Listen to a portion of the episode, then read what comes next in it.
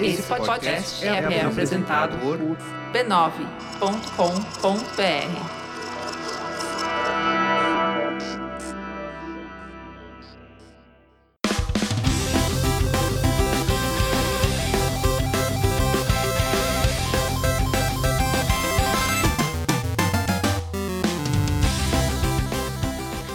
Ao vivo, Poco Pixel número 80. Eu sou o Adriano Brandão, do meu lado tá o Danilo Silvestre, tudo bom? Tudo bom, beleza? Muito bom. Qual que é o tema de hoje, Danilo? O tema de hoje é o legado dos 80. É o episódio 80, a gente vai falar sobre os anos 80. Boa, olha só. Muito hein? bom. Bem a gente vai sacado. falar sobre os filmes do Steven Spielberg. Não, não é sobre os anos 80 como um todo. A gente vai falar sobre os jogos de videogame e os consoles de videogame e computadores dos anos 80. É isso, e como é que eles mexeram com a sociedade nos anos 80. E como ele- a sociedade dos anos 80 moldou os videogames nos 80, que por sua vez moldaram de maneira definitiva a indústria dos videogames para daqui em diante. É verdade. Porque ah, basicamente, claro, houve várias transformações da indústria depois, mas basicamente o que a gente tem hoje na indústria dos videogames é o videogame dos anos 80, reformulado. Sem dúvida. Na verdade? É a imagem de, de videogame que a gente ainda tem. é. Exatamente. Antes de falar sobre os anos 80, a gente tem que falar sobre o que mesmo? Sobre um problema dos anos 80, que era a gonorreia, né? É, na verdade, o problema grande dos anos 80 foi a AIDS, né? É, é verdade. Ela surgiu nos anos 80 e deixou o pessoal realmente apavorado. Então vai ser sobre doenças sexualmente transmissíveis, em geral. Fica aqui o recado: se você não se lembra dos anos 80 ou não viveu nos anos 80, aprendemos nos anos 80 que tem que usar camisinha. É verdade, foi que começou ali. Foi, é. começou tudo ali. Mas não é sobre isso que a gente vai falar. Ah, não? A gente vai falar sobre o mecenato esclarecido do Poco Pixel, Ah, bom. que é uma coisa que não surgiu nos anos 80, Não, mas Mas- Hum, Senato surgiu o quê? No século no século XVII. 16? 17? Ou desde sempre. Se a gente pensar o mecenato da igreja, por exemplo. É verdade. É verdade. Mas o mecenato do Poco Pixel começou no começo desse ano mesmo. e é um jeito muito legal de você participar mais do Poco Pixel. De você estar mais perto do Poco Pixel. Você vai participar do grupo secreto do Poco Pixel no Facebook, que tá bem legal, é bem, intenso, divertido. bem divertido, muita gente conversando e a intimidade do Poco Pixel fica mais ah, exposta dentro do grupo do, do Facebook. É verdade. E você vai poder participar das gravações ao vivo dos episódios do Poco Pixel toda semana. A gente avisa pro pessoal do grupo de Facebook que hora que vai ser, no que dia que vai ser, e o pessoal pode escutar a gente falando ao vivo enquanto a gente grava, olha só. E inclusive a parte que vem antes do episódio, Que que, é a o gente- tapete vermelho do E- Poco Pixel. O tapete vermelho que não vai pro episódio, não vai pro podcast, fica exclusivo só para os nossos mecenas esclarecidos. Como é que faz pra ser um mecenas esclarecido? Além de ser esclarecido, você precisa ir no apoia.se barra PocoPixel. E quanto que custa pra ser um mecenas esclarecido do Poco Pixel? São 10 reais por mês menos que um suco de shopping. É muito barato. é muito barato. Não dá pra comprar nenhum o cheeseburger simples do McDonald's. Ou dá? Eu n- Não sei porque não como carne. É verdade, eu também não como McDonald's, mas. já comi! Já comi muito na minha vida McDonald's, mas. Eu não comi, mas minha filha número 3 comeu e falou que é muito bom. Não sei quanto custa, mas assim, é 10 reais, é bem barato, apoia.se barra PocoPixel. É isso aí. Antes de ir pro tema, a gente tem que falar também sobre a família B9 de podcasts. Ah, é verdade. São vários podcasts legais e essa semana eu tenho que ressaltar três podcasts que eu não falei na semana passada. Entendi, tá fazendo rodízio. Exato, eu tenho que falar do Zing, do Caixa de Histórias e do Código Aberto. Três podcasts da família B9, mais os outros podcasts que eu falei semana passada. Escute o episódio 79, você vai escutar a outra pedaço da lista dos podcasts da família B9. Junta todos eles, os três agora, os três de antes, e faz um super megazord Megazord de, de podcast de podcast. da família B9. Boa. Boa. Vamos para o tema? Bora lá. Tema.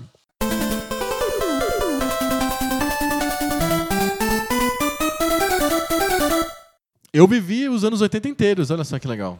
Parabéns. É, Precisa esfregar na cara, assim. esfregando na tua cara. Eu vivi. Eu era muito pequeno, mas vivi inteiro. Assim, a segunda metade dos anos 80 eu vivi já mais velho. Co- Em 85, vamos pegar 85 como o meio certinho da década, eu tinha 7 anos. Acho que já dá, dá pra ser um ser vivo já com 7 anos, certo? ser um ser Então, humano. É, é. vivo você é antes, mas É. você não- talvez não seja perto. Você já esteja cada vez mais perto de ser um ser humano. Na prática, um ser vivo você é desde o instante É, que... desde- é, aí isso é muito polêmico, isso é muito polêmico. Qual é o instante que o ser tá vivo e a gente deixa pra um debate de bolso. Debate de bolsão. Mas eh, com sete anos eu já Já fazia tinha coisas, tinha consciência, é. vontade, tinha consciência e lembro. E eu acho que pra eu velho faz mais sentido eu ser o o ponto em que eu me lembro das coisas, né? Porque memórias de foto a gente acha que são verdadeiras e não são. Não são, são, é fotos, né? verdade, É, Você né? lembra da foto, você não lembra do que, que era realmente. Acho que você tem idade pra ter participado do espírito do tempo dos anos 80, né? Sim, Você tava ali dentro da cultura, exato. da indústria cultural E dos anos como 80. foi minha- os anos 80 foi minha primeira infância, eu lembro com muito carinho dos anos 80. Eu acho que a a época que eu tenho mais carinho é os anos 80, porque foi a minha primeira infância foi nos anos 80. Então quando eu vejo coisas dos anos 80, revival dos anos 80, e teve há uns 10 anos atrás estava muito na moda os anos 80. Lembra disso? Tipo em 2005, 2006. Com certeza. Nossa, todo mundo falando dos anos 80 loucamente. Aí eu achei que isso i- o tempo ia fazer com que voltasse a moda dos anos 90. E não, não aconteceu. Só os anos 80 voltaram à moda. Acho que não deu tempo ainda de voltar aos anos 90. Tem que, né? a geração dos 90, tipo É. a sua, tem que começar a ficar na Dá um nostálgica. tempo. Já começou a ter filme dos Power Rangers. é tá vendo? verdade, é verdade. Os anos 90 estão chegando, é você que A gente- espere. A gente não tá longe de fazer um episódio sobre os anos 90. É, daqui a 10 episódios. Faltam a gente 10 pensa. episódios. é o meme dos podcasts sem criatividade. Eles usam o número do episódio pra decidir qual que é o assunto. Já é a segunda vez que a gente faz isso, porque já teve o É o 64, já. 64. Verdade. E o 69. É o ter- A gente teve o episódio 69 também. Ai, que foi... Escutem o episódio É 69. verdade, foi sobre sexo, né? não, não se estragou a brincadeira, Ai, desculpa. a surpresa, a excitação da pessoa ir lá no episódio 69. Não, a excitação né, tá lá no episódio mesmo. É verdade, é um episódio esse deveras excitante ou não.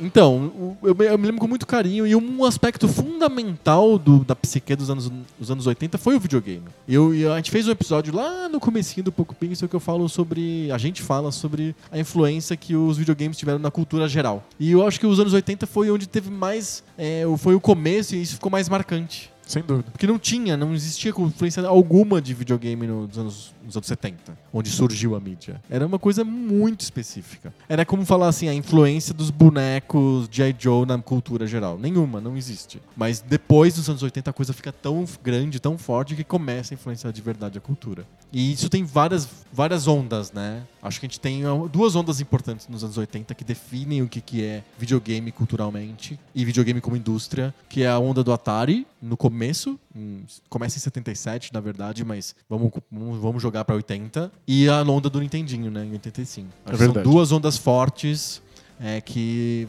f- transformaram o que, que é videogame, em tan- tanto em termos de economia, de, de uma mídia que se desenvolve, tanto em termos de cultura, o que, que influencia a cultura, né? Sim, é. d- O Atari é grande responsável por uma cultura que é ligada à tecnologia. Que gosta da tecnologia, que fica imaginando como é que vai ser a tecnologia do futuro. Porque, de fato, embora a maior parte das tecnologias seja inovadora, você não tem acesso a ela a princípio, você fica sonhando com ter aquilo, em geral ela consegue ser minimamente prevista. Você consegue ver os passos da tecnologia avançando em direção a alguma coisa que em breve vai chegar na sua casa.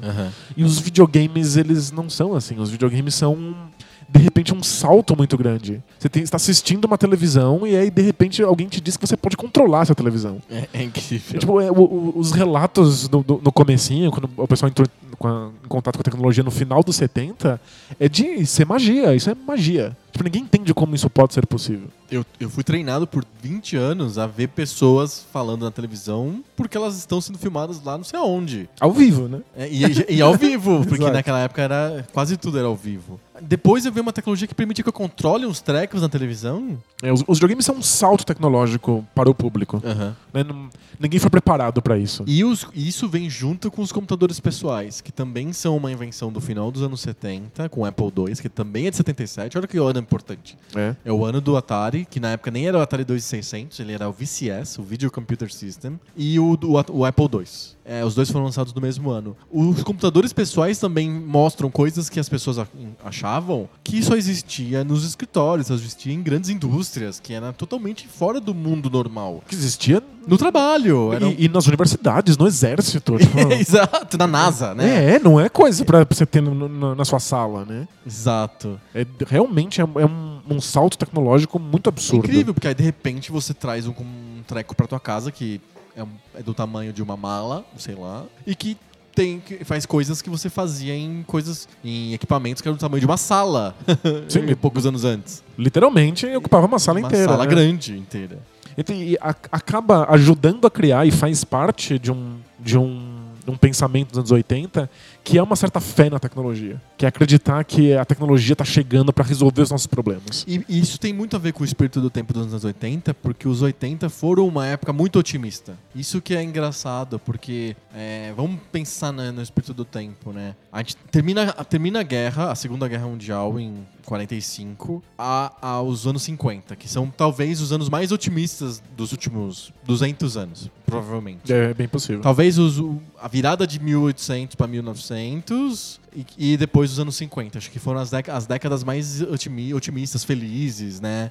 É a, vi- Da a- história. a virada pra, pra 1900 também é uma virada... Muito feliz, esperançosa, E né? tecnológica também, tipo, e a crença na ciência, né? A Exato. ciência vai nos levar para lugares Era- melhores. i- né? Iria se começar o século das luzes, né? Exato. A luz elétrica chegando na, na, na casa das pessoas eh, simbolizou a, a entrada das luzes intelectuais, da luz da ciência, da ilustração, chegando às, pa- às pessoas, aos países, etc. Né? Que lindo. Aí, Logo em seguida aí teve caiu a Primeira Guerra Mundial. É, aí cai no holocausto judeu, olha que, que, que É, demorou bonito, um né? pouco pro Holocausto judeu, mas antes teve a, a guerra mais bilolada e, e sanguinária e horrível da história, que foi a Primeira, Guerra. sim. A Primeira Guerra Mundial foi um horror total, guerra de trincheira, um, um horror completo. Pou- pouquíssimos anos depois do- de uma época de as pessoas deslumbradas achando que a tecnologia ia salvar tudo, Sim. né? É bem, bem curioso. Que a ciência ia levar a gente pra, pra sociedade utópica. né? Exato. Os anos 50 também foram anos de muito otimismo, mas ele tinha uma sombra, que era a sombra da, da bomba nuclear e a sombra da Guerra Fria entre os Estados Unidos e a União Soviética. Já tem uma desconfiança de, que- ah, de que a tecnologia. Pode ser pro mal. Exato, talvez tenha, tenha ido longe demais. Exato. A bomba E a- atômica é uma sombra mesmo. Na Logo que sociedade. termina a guerra, todos estão muito eufóricos. Só que acontece a Guerra da Coreia nos anos 50. E aí tem pessoas. Tem, principalmente estou pensando na, na sociedade americana, né? Tem pessoas que são escaladas pra guerra de novo. São, são soldados é, novos que estão indo pra guerra que nem os pais deles foram. Então, É, parece que é uma coisa que toda geração vai mandar alguém pra guerra. né? um Exato, eles vão pra guerra e aí, co- aí começa a criar, criar-se o movimento da contracultura. Começa na Guerra da Coreia e aumenta, escala, escala absurdamente na Guerra do Vietnã, que é uma geração depois. Sim. Então, é, são, são épocas de contestação, anos 60 e os anos 70. Quando é, chega nos anos 80, há um, uma- um segundo ciclo tecnológico que faz com que é, as pessoas retomem, ao, fica ao mesmo tempo, uma esperança de que é, a economia cresça, são os anos Reagan, é, a, a contracultura meio dá uma mur- uma murchada, a cultura pop ganha muita força. E então fica aquela dualidade entre existe sim uma Guerra Fria que nunca se concretiza, nunca se sai daquele, daquele estágio latente, e de tecnologia que está cada vez mais na cara, com conquistas sociais, conquistas é, de direitos civis que aconteceram nos- nas décadas anteriores. Então a gente tem de novo uma década positiva. Sim. E é engraçado ver como que isso se reflete é, na produção cultural. Os, os filmes blockbusters, filmes feitos mesmo para entreter as pessoas, sem nenhuma pretensão de é, trazerem grandes mensagens, surge nos anos 80. É o- realmente uma, era, de- uma época de escapismo. Bastante. E. E acelerada, né? E eu- Surgem os yuppies, que são caras que são acostumados com, com o capitalismo. Eles gostam do capitalismo. Eles, eles manipulam o capitalismo a favor deles. Eles não são revoltados. Eles não querem ir contra o sistema. Eles jogam a favor do Sim, sistema. eles acham que o sistema tá- está ajudando eles. tá- tá- Exato. tá, tá oferecendo oportunidades. E também tem o fato de que os anos 70, ainda na, na leva dos hippies, eram anos em que a paz era era pregada. Então os filmes tentam passar mensagens de paz e Uhum. mensagens edificantes, tentando contornar o fato de que tá rolando a guerra do Vietnã, sabe? Sim. E aí, os anos 80, já com uma mensagem mais otimista, com uma, uma visão mais otimista da- da- do mundo, eles extrapolam pra violência. É, é, exato. É, os filmes são muito violentos. Eles eles- eles estão tentando balancear o fato de que essas pessoas cresceram numa cultura que foi basicamente hippie. Uhum. Então, a gente tem uma, uma indústria cultural que tem mensagens de olha, viva a tecnologia, as coisas vão dar certo, mas olha como tem violência por todos os lados. Exato. Eu assisti por acaso outro dia na televisão, assim, tipo, esbarrei no Comando para Matar. Que eu adorava, era o meu filme favorito quando eu tinha 5 anos de idade. É, é ridículo. Mas eu, eu, eu gostei tanto de ver esse filme de novo, porque ele é muito ruim. E- mas ele ficou. Ele, dá- ele é tão ruim que dá aquela fa- proverbial volta e fica bom, sabe? Ele faz coisas tão absurdas, ele sai de um avião que tá decolando. pela pro avião, não um aviãozinho com teco-teco, ele sai de um, um Boeing de passageiros em- que ia para um outro país. Tipo, Daqueles grandes. Ele sai pela, pela rodinha lá da frente, sabe? E dá pra fazer a contagem de quantas pessoas ele mata no filme. Tem um que é, vídeo tipo, no YouTube que é a contagem, o dead count de, do, do, do quantas vezes o, o Arnold Schwarzenegger no filme mata um cara. Então, tipo, é, é- é muito bobo o filme. E a gente, naquele episódio lá anterior, a gente falou, esse é um filme arcade. Ele é, ele é um filme que tem a estética e tem a, a, a- a- a contação de histórias frenética do, de um arcade. De um arcade que você tem que jogar em 30 segundos, 40 segundos. é, e não sei se dá pra precisar que o Comando pra Matar é influenciado pela cultura dos influenciado, videogames. Não, diretamente eu creio que É, não. mas acho que ele faz parte de um contexto que torna isso possível. Sim. né? Tipo, é uma vontade de ação e tecnologia e violência para contrabalancear os anos 70. Então, é nesse contexto que os videogames finalmente entram na cultura popular. Sim. Como jogos de ação, como jogos que tentam ser o mais frenéticos possíveis. Como que a gente que enxerga isso na, na, na, na historinha dos videogames em geral, dos anos 80? Tem o, tem o, at- vamos começar no começo, primeira metade dos anos 80, primeira onda. Atari, alguns computadores e arcades. É basicamente isso que é o cenário de videogame naquela época. Sim. O Atari faz um, des- um sucesso estrondoso. Ele, ele, é fe- ele é planejado para ter uma geração de jogos e acaba tendo um trilhão de jogos a ponto de destruir o mercado. Tanto jogo que ninguém faz a menor ideia do que fazer. Ele, ele- o, a- a- o advento do Atari trouxe um monte de legados assim pro, pro, pra indústria dos videogames, na minha cabeça. Ele popularizou os cartuchos, é, parece bobagem, mas realmente não tinha um- teve um videogame antes do Atari que era baseado em cartuchos, mas ele era bastante limitado. E, e não- os outros videogames não eram baseados em cartucho, eram sim, na memória, tinha cinco jogos. É Pronto, isso. acabou. Ninguém tinha pensado em fazer a memória ser programável, se você tirar a memória e colocar outra memória no lugar. O, o- o Fairchild F, que é o primeiro videogame de cartucho, faz isso e o Atari leva às últimas consequências. E cria uma ideia de colecionismo, de querer conhecer mais jogos, de querer saber o que está Total. sendo lançado. Você cria uma indústria, né? E, e que é o modelo de, entre aspas, do, do portfólio infinito. Sim. Você vende uma vez o videogame e vende milhões de vezes, infinitas vezes, jogos para aquele videogame. E começa a criar uma coisa que é muito forte pra gente hoje, que é você compra o console já pensando em quais jogos ele tem. Exato. Você tá interessado na biblioteca do console que você compra. Sem dúvida. E também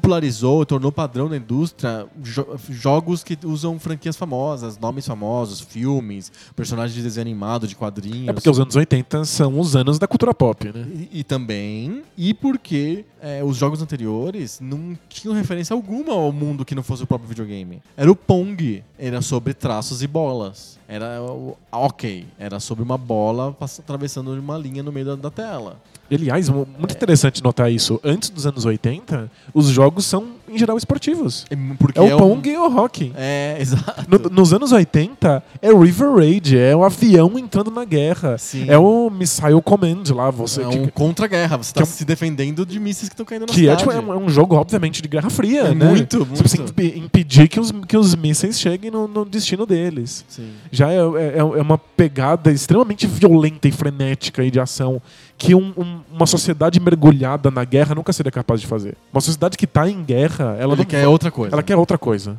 Ela quer passar mensagens de paz, mensagens edificantes e fugir no esporte. Sim. É, é- é um- é Ela só quer uma- musicais sobre Jesus, Exatamente. não é? É isso. Os anos 80 são, são m- m- na cultura pop muito mergulhados na, na, na violência. E aí o- os jogos de Atari são bem diferentes, né? É uma co- os anos 80 é muito baseado em realmente violência, em performance. Você tem que performar hum, cada vez melhor. Dinheiro, você tem que acumular dinheiro cada vez mais. Sim. É, e ação, né? Essa ação frenética. Eu acho que esses, esse- o Atari mostra isso nos jogos, né? Sim, são jo- jogos de ação, jogos com explosão e naves e combate. Essa ideia de Vinha Ma- com combate. O Atari VCS vinha com o jogo combate, que era dois tanques que ficavam duelando no labirintos. são tanques, né? São tanques, é. Essa ideia de você precisa vencer o inimigo, você precisa matar o inimigo, que é- pra gente é uma ideia muito básica de videogame, nasce aí. Porque antes você tem jogos de arcade que não são sobre vencer ninguém, sobre chegar no fim de uma fase. É, eu soube destruir o cinturão de asteroides que tá em volta de você. Exato. Ou sobre rebater uma bola. É, que era o mais comum e era o que vendia nos anos 70, então Pong. né? Exato. É, o Atari também trouxe, então, é, a- o modelo de third party. E a gente já falou isso várias vezes no episo- nos episódios anteriores do Poco Pixel, mas não custa relembrar, porque é importante. Ninguém tinha pensado que podia ter um modelo de third party em videogame antes. Ninguém. Nem a própria Atari. E aí surge uma empresa que quer ser third party na, f- na marra, na força. E há uma grande batalha judicial. Essa empresa é a Activision, e é uma empresa absolutamente importante para a história do- dos videogames, principalmente nos anos 80 e principalmente na fase do Atari. Sim. E era, são em- desenvolvedores independentes que falam: não quero trabalhar mais para Atari, quero fazer jogos fora da Atari. E a Atari falou: não, o videogame é meu, eu faço jogos para ela, só para ele e acabou, só eu. E aí eles conseguiram na justiça a chance de fazer um acordo com a Atari e virar a primeira third party licenciada das história- da história dos videogames. E Isso os é um- outros consoles só tinham jogos feitos pelo próprio fabricante. Você aumenta enormemente a biblioteca de títulos com isso e os jogos passam a ser assinados. Exato. É no caso da Activision, sim. Que tinha uma ideia de assinatura de jogos, né? De ter autores. Talvez surja o game designer, né? É o, pelo menos o conceito de game designer, né? Exato. Especialmente numa época em que os jogos são feitos por uma única pessoa. Saber quem fez e poder comprar os jogos do- só porque você sabe que é desse cara. Ter essa confiança de que eu gosto desse autor, então vou comprar outros, aí é uma coisa dos anos 80. né? Sim. E são os melhores jogos de Atari. São, eh, Né? Disparado, os jogos da Activision são os melhores jogos de Atari. São muito melhores que os jogos feitos pela própria Atari, que tinha uma- um modelo muito industrial. É, vale lembrar que a Atari era uma empresa independente da Califórnia que foi comprada em 76 pela Warner. E a Warner era, uma, obviamente, uma empresa capitalista que estava buscando lucros cada vez maiores. Com- o Nolan Bushnell criou o Atari VCS pensando que ele ia ter nove jogos ou dez jogos e a gente ia fazer o Atari 2 e 3 e 4, que nem era o Pong 2, 3 e 4. A Warner falou, não, A Warner falou, mais dinheiro. né? de jeito nenhum, para com isso, a gente já fez o console, agora a gente vai fazer jogo. E aí eles começaram a fazer jogos, jogos, jogos, jogos, jogos. Não à toa, eles espremiam loucamente os desenvolvedores de jogos dentro da empresa. E não à toa, eles, esses caras ficaram revoltados e que- quiseram, quiseram sair, né? É, não, não à toa tem tanto jogo merda. Né, tipo, lembra? A Atari comprou os direitos pra, pra franquia ET, que é um marco dos anos 80. Exato. E deu poucas semanas pra um único desenvolvedor fazer um jogo inteiro baseado no filme. E aí é aquela bomba que a gente conhece. Sim. Que nem é tão ruim assim, mas é muito ruim. É bem ruim, é bem ruim. Não é a pior bomba de todos os tempos, mas é uma bomba, tem uma muita grande coisa bomba. pior. é. Mas é isso, os caras estão fazendo a toque de caixa, né? E a Activision não. Eu, tem a assinatura do cara na capa, tem uma foto dele. Eu tenho que fazer bonitinho. Pelo menos ele tem que garantir o- a honra dele, né? é questão de honra, né? Ao mesmo tempo da Atari tem os computadores, né? O, a, o- a gente falou, né? O Apple II é de 77 e ele, ele cria o modelo de computador pessoal, do computador que você tem em casa, não no trabalho, não na indústria. O que é muito louco. O que é muito louco e que abre a, p- a possibilidade de jogar nele, né? Ninguém, jo- ninguém cria softwares caríssimos pra jogar joguinhos num computador que ocupa a sala inteira numa indústria. É, É, só, só se você for um cientista muito entediado. Vo- Extremamente. Vulgo Pong. É. é, ou. Mas é. Tô, real- pensando, tô pensando mais no tênis at né? É, Tipo, ex- é, exato, que é feito num radar, né? Exato. O pessoal- ó, ge- nunca, nunca questione o poder de gente entediada. É verdade. é verdade. E o. Com o surgimento do computador pessoal, surgem os jogos também, né? É natural, né? O disquete, ou a fita cassete de demonstração do Basic do Apple II, vinha com o limonada, com, a discre- com a- com o, código, f- o código aberto e o jogo em si limonada, Lemonade Stand. E um, um tipo de jogo que não é voltado pro público infantil. É, um, Porque jo- quem tem computador, né? é pra, ge- pra quem tem computador. Então, é um jogo que tá ali pra demonstrar as possibilidades de programação do, do computador, E né? era realmente um- uma espécie de manual do, do Apple Basic. Funcionava? É, é, ele tinha bas- bastante coisa daquele jogo que fazia as pessoas aprenderem. Ele tinha musiquinha, ele tinha gráfico. Ele- gráfico, na verdade, não era gráfico de verdade. Ele era. É, Uns desenhos ASCII estáticos, co- né? ASCII codes, né? É. Ele era gráfico feito de caracteres de, Sim. de texto, né? mas mostra para as pessoas o que é possível fazer ali. Porque eu acho que esse é, um, esse é um grande problema quando você apresenta uma tecnologia nova. As pessoas não sabem o que dá para fazer com ela. Sim. Então aí você Você coloca um, um, um jogo ali e você sabe, olha, jogos são possíveis, dá pra programar eles dessa maneira. Exato. Era impensável você fazer uma demonstração de linguagem de programação orientada para transações bancárias, por exemplo, COBOL, sei lá, em, base- em, em um jogo. Fazer um jogo que demonstre para pessoa como que é programar Fortran. Não, não existe isso. E no computador caseiro, como o Apple II, sim, era um jogo. Era a demonstração da linguagem, era um jogo. Perfeito. E não demorou pra ter jogos naquele computador. Então, trazer os computadores pra casa foi o suficiente pra trazer os jogos pros computadores. E aí começou a indústria de jogos pra computadores, que foi bem importante. Eu- Até hoje é muito importante, né? Não, é. E Diminuiu, acho que é aquela cara de jogo de computador mudou muito. Hoje é o mesmo jogo, né? É- São os- basicamente os mesmos títulos que aparecem em todos os consoles, aparecem nos computadores também. Mas, É, mas acho que até um ainda tem- certo tempo eram jogos nitidamente diferentes de- de consoles e de computadores. Por várias razões. Razões técnicas, razões de jogabilidade.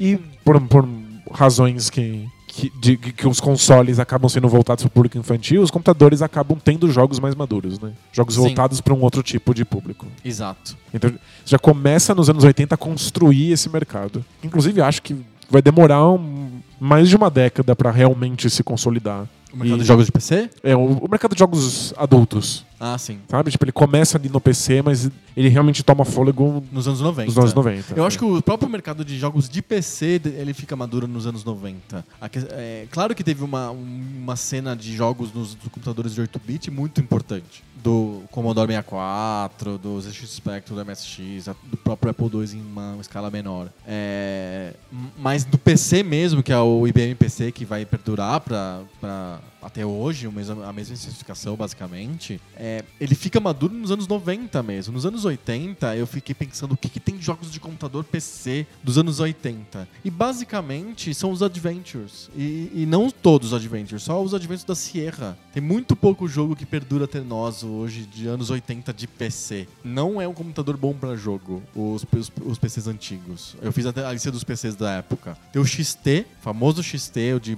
de tela verde lá, disquetão grande e mole, é de 83. É bem do começo. Aí teve o AT286, que é de 84, ele é bem é uma revolução bem, bem rápida. E depois o 386, que é de 86. Então, são máquinas relativamente pouco poderosas. O 386 já é bem mais poderoso, ele é 32-bit, porque o, o, o, o AT ele era 16-bit, por exemplo. E, e eles eh, não eram máquinas que davam pra fazer jogos de ação. Até vir lá o John Carmack, o John Romero, no, lá na- nos jogos da ID Software, isso, isso é anos 90 já. É, esse é outro tipo de É jogo. outro tipo de jogo. Ne- Nessa época, nos anos 80, PC basicamente é Adventure da Sierra. É, mas eu tava pensando naquele adventure em texto, que inclusive. O Colossal Cave? é o- Isso, que é o pai do, do adventure como gênero. Sim, ele é do comecinho dos anos 80. Então, ele, ele realmente cria um, um- um certo modo de dispensar videogame. Sim. Que inclusive tá relacionado com uma outra coisa dos anos 80, que é o RPG de mesa. Aham, é verdade. Muito, Não, RPG muito autentista. O RPG de papel, né? De, de ficar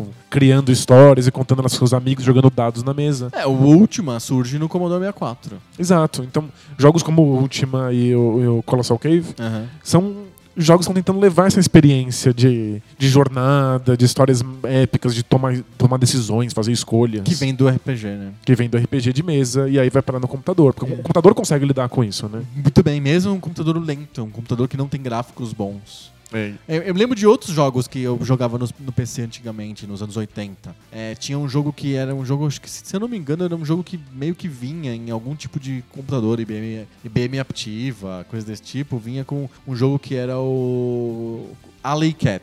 Que você era um gato que tava num beco e você tinha que passar por cima da- do- dos var- varais e com as roupas e fazer as roupas caírem. Mas é um, Uma- um jogo é um bem jogo de ação, um simples. jogo um puzzle. um- É de jogo de ação, uma ação muito lenta, porque um- é pra um XT. Tinha um outro jogo que era, era Test Drive, que era aquela simulador de carro. Ah, aquele simulador, simulador de carro embaixo d'água, é. Simulador de carro embaixo d'água, a zero por hora. e você se- era feito pra você se sentir numa Ferrari. Só que não, né? É, tipo, era absolutamente nada a ver com uma Ferrari a experiência. né? E Ferrari lentamente. Tinha o desenho da- do painel da Ferrari. Então tinha, eram jogos bem sofridos pro, pro PC. Nos computadores de 8-bit, por acaso, eles, eles tinham uma, uma configuração totalmente diferente de, de, de, de- de vídeo, e gráfico e, e som, que fazia os jogos de ação estarem lá. A gente falou no episódio passado de jogos europeus, que eram muito lentos, mas tinha os jogos japoneses que eram muito rápidos e era o mesmo computador. É rapidíssimo, Zé. Era o Nightmare, era o Nemesis, eram jogos muito, muito de ação, muito ligados ao arcade. Aí temos outra cena de videogames acontecendo nos anos 80, que é o do, do- dos computadores 8-bit, que é outro de- muito diferente dos, dos jogos de PC. É, tipo, os anos 80 criam esses dois cenários, que ainda são muito fortes hoje. São os jogos de ação, e aí colocam no nosso imaginário videogames como a experiência de vencer inimigos, de matar coisas, de explodir, de dar tiro. E a gente aperta o botão pra saber onde atira. Qual que atira? Exato. né? Tipo, então já coloca no público em geral já essa, essa noção. E por outro lado, os computadores estão entrando na casa das pessoas, elas estão fascinadas com a tecnologia, elas estão achando que a tecnologia pode ser uma coisa acessível para elas, e aí elas têm contato com esses jogos em texto, esses jogos, esses Sim. adventures primitivos da Sierra, com essas histórias sofisticadas. Então, Essas, essas duas opções. Você tem o- os videogames surgindo com possibilidades de contar as histórias do RPG de mesa, mas através da tecnologia e ação desenfreada e violência. E, e os arcades, né? Que é o que pega mais a ação desenfreada. Sim, sim. Eles são a origem dos videogames de, de caseiros, na verdade, né? Os arcades. Os Space Invader e o Donkey Kong são experiências de arcade que depois foram pra casa. E os arcades ganharam vida nos anos 80 no sentido de que saíram dos bares, saíram de lugares, entre aspas, esquisitos, suspeitos, e foram, que foram criados os arcades mesmo. Os, os, os ambientes em que se joga fliperama. É, é um momento em que o arcade entra na cultura. Né? Tipo, ele deixa de ser uma coisa periférica, uma coisa vista com desconfiança, pra ser objeto de desejo. Aí como- é- é simples, passa a dar dinheiro. né, passa a ser uma coisa tão desejável por tantas pessoas ao mesmo tempo. Que eu vou abrir uma loja só disso. Exato. Não é um. Ela uma é financeiramente viável, Exato, não é uma coisa à parte que é do meu bar que eu vendo bebida e aí eu ganho um tostão lá com o jogo. Não, eu posso dispensar a bebida e vender só o jogo que vai ser bom. Quer dizer, Você pode colocar o jogo e aí, quem quem sabe, alguém compra uma cerveja. Exato. Né, tipo, você tem essa, essa mudança de, de foco, né? Exato. E tem a ver com o fato de que as pessoas estão muito interessadas naquela tecnologia do, do arcade. Tipo, elas querem entrar em contato com aquilo. É, em- o o arcade sai de ser o troço do fundo no- com- com os caras mal encarados fumando e passa a ser uma coisa que é tipo, as, velhas, as vovozinhas querem espiar simplesmente porque, caramba, essas luzes piscam, É. olha só que- que- co- como tá tudo moderno hoje em Sim. dia, né? Tipo, vira uma, uma questão de tecnologia. As pessoas querem tecnologia. Eu queria lembrar de um filme que eu acho que eh, res- re- resume bem o que, que é a primeira metade dos anos 80 e a ligação dela com os computadores e os videogames, que é um filme chamado Jogos de Guerra. Então, esse, esse filme, o War Games, ele, ele se mistura a momento da Guerra Fria e da bomba atômica com o, o a surgimento de jovens que são muito ligados em computadores, que sabem usar bem computadores e que jogam em computadores. Então, o personagem principal do filme é um que a gente chamaria hoje de hacker. É um cara que gosta muito de computadores, que manja muito de computadores. E por acaso ele, com um jogo que ele joga de RPG, coisa desse tipo, ele acaba se envolvendo numa trama com o governo e o exército e o Pentágono numa uma, em- um, numa emulação de guerra que ia ter com a União Soviética e o míssil. É uma história rocambolesca que eu não saberia descrever aqui agora, mas eu acho que o espírito do filme meio que resume bem o que, que foi a época. Medo do nuclear, medo do- da Guerra Fria e computadores e jovens que jogam em computadores. E um certo horror e fascínio pela tecnologia, né? E aí, quem são essas pessoas que lidam com esses computadores? E o filme traz a segunda mensagem que é: com computadores você consegue burlar sistemas a ponto de causar uma guerra, de fazer um míssil sair de um lugar e ir pro outro, porque tudo é controlado por computadores. Então, um, um cara mal intencionado consegue, sem sair de casa, apertando três botões, fazer um míssil disparar e destruir uma cidade. É, de certa maneira, a maravilha de perceber que os computadores agora ajudam em tudo, então em todos os lugares, e o medo de perceber quão poderosos eles são, né? Sim. O fato de que eles realmente podem causar estrago. Exato. Acho que a gente, isso resume bem, eu acho que a primeira metade dos anos 80. A, a segunda metade já é um pouco diferente. Eu acho que tem uma coisa engraçada que acontece. O, a- o Atari vendeu muito bem no mundo inteiro, o Atari 2600. Vendeu muito. Vendeu muito no- nos Estados Unidos, que é o lugar dele. Ele vendeu muito no- na América do Sul, no Brasil, com clone, com o Atari oficial mesmo da Polivox, etc. Com o Dactar que eu tinha em casa. Que é o Dactar, é um, do- um dos milhares de ah, compatíveis com o Atari. E vendeu muito na Europa, etc. Mas ele não vendeu no Japão. Quando o Atari chegou no Japão, já era meio tarde. Ela che- Ela chegou em 83 no Japão, o Atari VCS. E, f- e a- já, t- já existia Nintendinho lá. O Famicom é de 83. Então, tem uma história pré-NES do Nintendo que é importante que a gente não enxerga, porque a gente enxerga muito o mercado americano, mas não enxerga o mercado japonês. É verdade. E o Famicom já tava rolando lá, já tinha uma história grande. Ele já tinha saído com jogos do tipo Popeye, o Dokkan Kang e coisas assim que nem- a gente tá pensando no, no Nintendinho, a gente pensa assim, foi lançado em 85 com o Mario Brothers e o Duck Hunt na pistola. Exato. Com Zelda logo na. na- na- Logo em seguida. Exato. E não, na verdade ele já tinha uma história, uma pré-história que aconteceu no Japão e que atrapalhou inclusive os planos da própria Atari. Quando a Atari chegou no Japão em 83 e viu que não tinha como, porque tinha um console muito superior, é, já com muito mercado. E vários Ela outros tentou concorrentes. É, é, exato. Tinha um monte de pessoas de, de outras marcas, inclusive os, os consoles do- da O SEGA Mark I, anteriores. o Mark I e o anteriores Mark II, ao, ao Master System, né? que é o Mark III.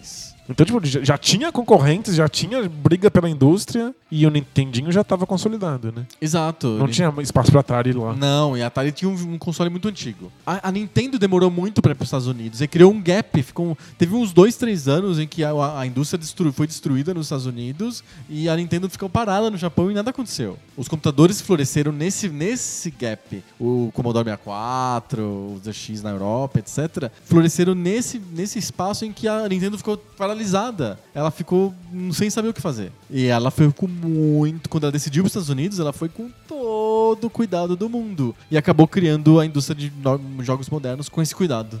É muito interessante, com line-up muito bem cuidado, com licença para as third parties. Vale lembrar do Crash, né? O Crash de 83. A Atari simplesmente é, destruiu o mercado porque ela não controlava o que as third parties faziam. Ninguém sabia que jogo comprar porque tinha jogo demais, Tinha e, jogo muito- demais. e a maior parte deles era uma merda. Era É, principalmente uma quebra de confiança do consumidor. Você comprava um jogo e ele não era aquilo que ele dizia que era, ele não era bom, ele era quebrado, eu nunca mais vou querer comprar um jogo. E isso começa a minar a indústria por dentro. E a indústria vai soltando jogo. Eu sempre cito o exemplo que a, a Purina, que é uma indústria de ração de cachorro, lançou jogo de Atari. tipo, é, des- destruiu a confiança do consumidor. Obviamente, a Nintendo ficou muito desconfiada também de que será que esse mercado é viável? Ele pensou, eu posso transformar esse mercado em um mercado que dá confiança de novo ao consumidor. Com, com nível de qualidade, selo de qualidade, com limitação, você só pode lançar X jogos por ano, os, os cartuchos são, são meus, eu que entrego os cartuchos. Tem um li- uma chave de pirataria, o primeiro console com chave de pirataria, antipirataria, é o Nintendo americano. Mas é, a Nintendo chega nos Estados Unidos toda dedos, assim, morrendo de medo de ofender sensibilidades Sim. e de ser muito violenta e de falar de temas mais Que o mais Atari não adultos. tinha medo nenhum. Não, não a Atari, a empresa Atari, que tinha todos os medos, mas os milhões de third parties doidos que estavam fazendo jogos pra Atari. Mystic fazendo jogo pornô, a Purina fazendo jogo de cachorro. É, Jogos com, com- que, que chamam, tipo, Demons Attack, né? É. Tipo, tem o nome demônio escrito na capa do jogo. Isso vai ficar restrito aos computadores depois, né? É, tipo, a Nintendo entra pra ir contra o espírito dos anos 80. Basicamente. Ela tá vindo de outro lugar, ela tá vindo de, um- de uma outra cultura. Ela tá tentando criar ela um. tá vindo um super ambiente- escaldada. Exato, e ela, ela tá- ela quer criar um ambiente seguro pra que o console possa florescer no- no- nos Estados Unidos. Sim. Mas o engraçado é que isso vai muito na contramão do que tá acontecendo no resto da, da, da indústria cultural. Né? Tipo, o- o- Os, pensa que jogos- o- os filmes cada vez mais violentos. É, e o, o, o jogo que vende Nintendinho é um Super Mario, que é a coisa menos violenta do mundo. Exato. É, tá- Tipo, ele até mata as tartarugas, mas. Eu, eu tava pensando outro dia nos, no- no- nos videoclipes do Michael Jackson, que é uma coisa muito anos 80, os, vi- os da época, né? Não Sim. os posteriores. O, o- o que ficou paradigmático, como de- prove- provavelmente o videoclipe mais importante de todos os tempos, é o videoclipe do Thriller, né? Que é um filme de curta, curta-metragem. Que é um filme. É um- uma brincadeira com coisas de terror, com zumbis, e ele próprio é um zumbi, um, um ser de outro planeta, sei lá, uma coisa sobrenatural. Depois tem, tem clipe que ele é de gangue, tem pelo menos uns dois clipes do Michael Jackson que ele é da gangue, que ele é mal, e ele faz cara de mal, e ele É, que briga, vai- puxa faca. Pegando a faquinha. É. É. tipo, nossa, até o cantor tem que ser agressivo, violento, não é mais cantar Flor e Amor, né? Exato, né? Não é mais perguntar quanto tempo vai levar pra gente ser livre. é, é outra pegada, né? Sim, exato. E aí, os- o, esse é o meio espírito, a Nintendo vai meio contra isso porque é do Japão. Ba- Eu acho que é basicamente porque é do Japão. Ela não tá- É, a- não- a, SEGA, quando entra nos Estados Unidos mais forte, e aí é finalzinho dos anos 80, já é- nem faz parte do, desse episódio, porque o Genesis é de, de no- 89 e nos Estados Unidos. Quando eles entram nos Estados Unidos, aí eles querem fazer essa cultura agressiva do Michael Jackson mauzão, sabe? Sim. O Sonic com cara de safado. Exato, o- os jogos agressivos. A Nintendo não, a Nintendo tem outra pegada. Um livro que eu, que eu já citei aqui, inclusive, que é o Brincando de Matar Monstros, Sim. ele faz m- muito uma análise sobre como momentos da indústria cultural que são extremamente pacifistas e que tentam tirar toda a violência do- da- da- das crianças geram um recalque numa década depois. Tem E, um, tipo, re- efeito rebote. é um efeito rebote. E aí, tipo, os anos 80 são violência pura porque eles estão tentando compensar o que aconteceu nos anos 70. Sim. Mas ah, não tá- não- eu não consigo saber o que aconteceu no Japão. Como é que foi os anos 70 no Japão? É. Eu não tenho acesso a isso, mas é muito evidente que a Nintendo vem de outra realidade. Né? Tipo, ela tá apresentando um, um outro tipo de entretenimento ali. E, eu, eu- as regras que a Nintendo impõe nos videogames é, são as regras que até hoje são regras válidas pra indústria. É, porque esse é o ponto. A- As regras que a Nintendo trouxe deram muito certo do ponto de vista mercadológico. Muito, muito. Tipo, t- tava todo mundo acostumado com aqueles anos 80 politicamente incorretos e com a violência. Mas é que apresentar um- uma forma de entretenimento infantil que era extremamente seguro e longe disso parece ter agradado o público. Tipo, as pessoas se sentiam mais confortáveis dando pra elas o jogo do Mario do que dando o Robocop do- do violento. Então, E o filme do Robocop é muito violento. é, pa- parece que a a Nintendo tá abrindo uma porta pra fora do espírito do tempo ali, mas que é uma, uma porta que era desejável. Uhum. As pessoas queriam, tinham interesse nisso, ele ele só não estava previsto. E a Nintendo abre esse caminho. E aí as pessoas passam por ele tranquilamente. Sim, muito. Deu muito certo. Mas basta ver quando tipo, surge Mortal Kombat, as pessoas surtam de novo. É. É, tipo, é, é evidente que a Nintendo tá, tá andando numa. Na num- contramão. Na contramão. é. Mas é, o Nintendinho, ele, ele, ele cria as regras para third parties, ele cria essa, esse cuidado com a pirataria, esse cuidado para fazer com que o acervo de jogos, que o portfólio não, não seja depredado por terceiros. E ele, mas ele, é, é, ela cria também mais coisas para o que vai ser importante para o futuro do videogame. Por exemplo, cria os acessórios. É, milhões de periféricos. Ele, ela, ela tenta se vender através do periférico, do tipo, esse videogame é diferente dos outros porque ele tem uma pistola, porque ele tem um tapete que você pisa em cima e controla o personagem na frente. E isso é muito. Até hoje a Nintendo quer vender acessório. É verdade. O Switch é um grande acessório feito em- em for- junto que vende junto, que é o próprio videogame encarnado dentro de um acessório. Isso é muito anos 80. É do tipo, olha só, é um- uma coisa que você coloca no videogame e lê seus movimentos. Sim, que é o Vai Wii. ser realidade virtual. Você vai conseguir dar tiro de verdade nos bichos. Tem a Power Glove, com a, com a luva, você vai controlar ele com a força das suas mãos. é tipo, é, é uma mentira atrás da outra, mas é sempre vendendo essa, essa promessa da tecnologia, né? É o acessório como selling point do console. Exato. Até porque o mercado estava bem desconfiado ainda. Ela, ela, fez, ela fez de tudo para tentar tirar essa desconfiança e os acessórios foi um jeito que ela pensou, que ela, que ela, ela encontrou. E, e as Não pessoas- deu certo porque ninguém gosta dos acessórios. Eles são medonhos, porque eles são todos f- promessas mentirosas de, de tecnologia. Prometem coisas fabulosas que a tecnologia não consegue entregar. Mas não foi o suficiente pra destruir o Nintendinho. Não, de jeito nenhum. Ou seja, as Os pessoas. jogos são bons. As pessoas estavam tão interessadas na tecnologia que elas compravam esse monte de lixo e não reclamavam bastante. Sim. E e surgem na- nessa, nessa época as grandes franquias de jogos que não existiam antes. Qual que é as- quais são as grandes franquias na primeira metade dos anos 80 de videogame? Caramba. Pac-Man? Sim. Mas não é uma franquia porque Ah, teve tem- uma continuação só que é a, é o Mrs. Pac-Man, que é um hack, na verdade ele é um- uma versão melhoradinha do jogo original, nem é uma, uma continuação de verdade. Tem o Donkey Kong, Mas não que tem o 1 e o 2. É, não tem. Não, não é uma época de grandes franquias. Quando vem o Nintendinho, só, só nele, em poucos anos, já surge o Super Mario, o Zelda, o Mega Man, o Ninja Gaiden, blá, blá. Acho que antes disso, o Pac-Man é um- uma franquia, pelo menos pelo caso, por causa do impacto cultural. Tipo, as pessoas reconhecem o personagem. O household name, né? O Pac-Man. Exato. É, que que é bizarro, né? Porque não é um personagem, né? Tipo, não é, na- não é nada. É, O jogo é muito bom É, mas é, uma- é, é e abstrato. as pessoas querem ter relação com o jogo de alguma maneira. Escolhem aquela bola amarela como uma Chamar É, de representação. personagem, uma representação abstrata, é muito esquisito. Mas, tipo, aquilo realmente tem impacto. Depois eles fizeram a bola virar um, entre aspas, um personagem. Teve até desenho animado. É, tem, tem um O Pac-Man, mundo, é, tipo, que conversa com a mulher dele, a filhinha dele, tem cachorro. Mas tem razão, dam- o Nintendinho torna isso super comum.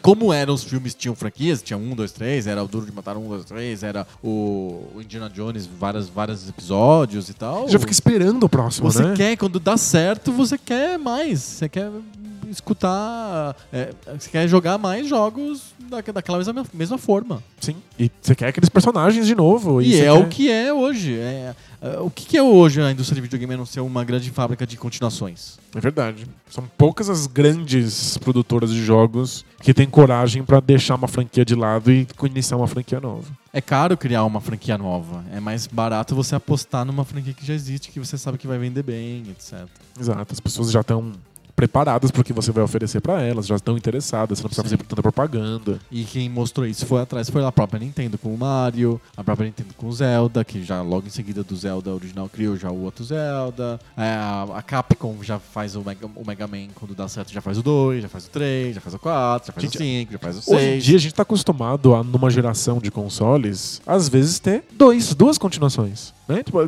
pensa que teve seis Mega Mans no Nintendinho. 6.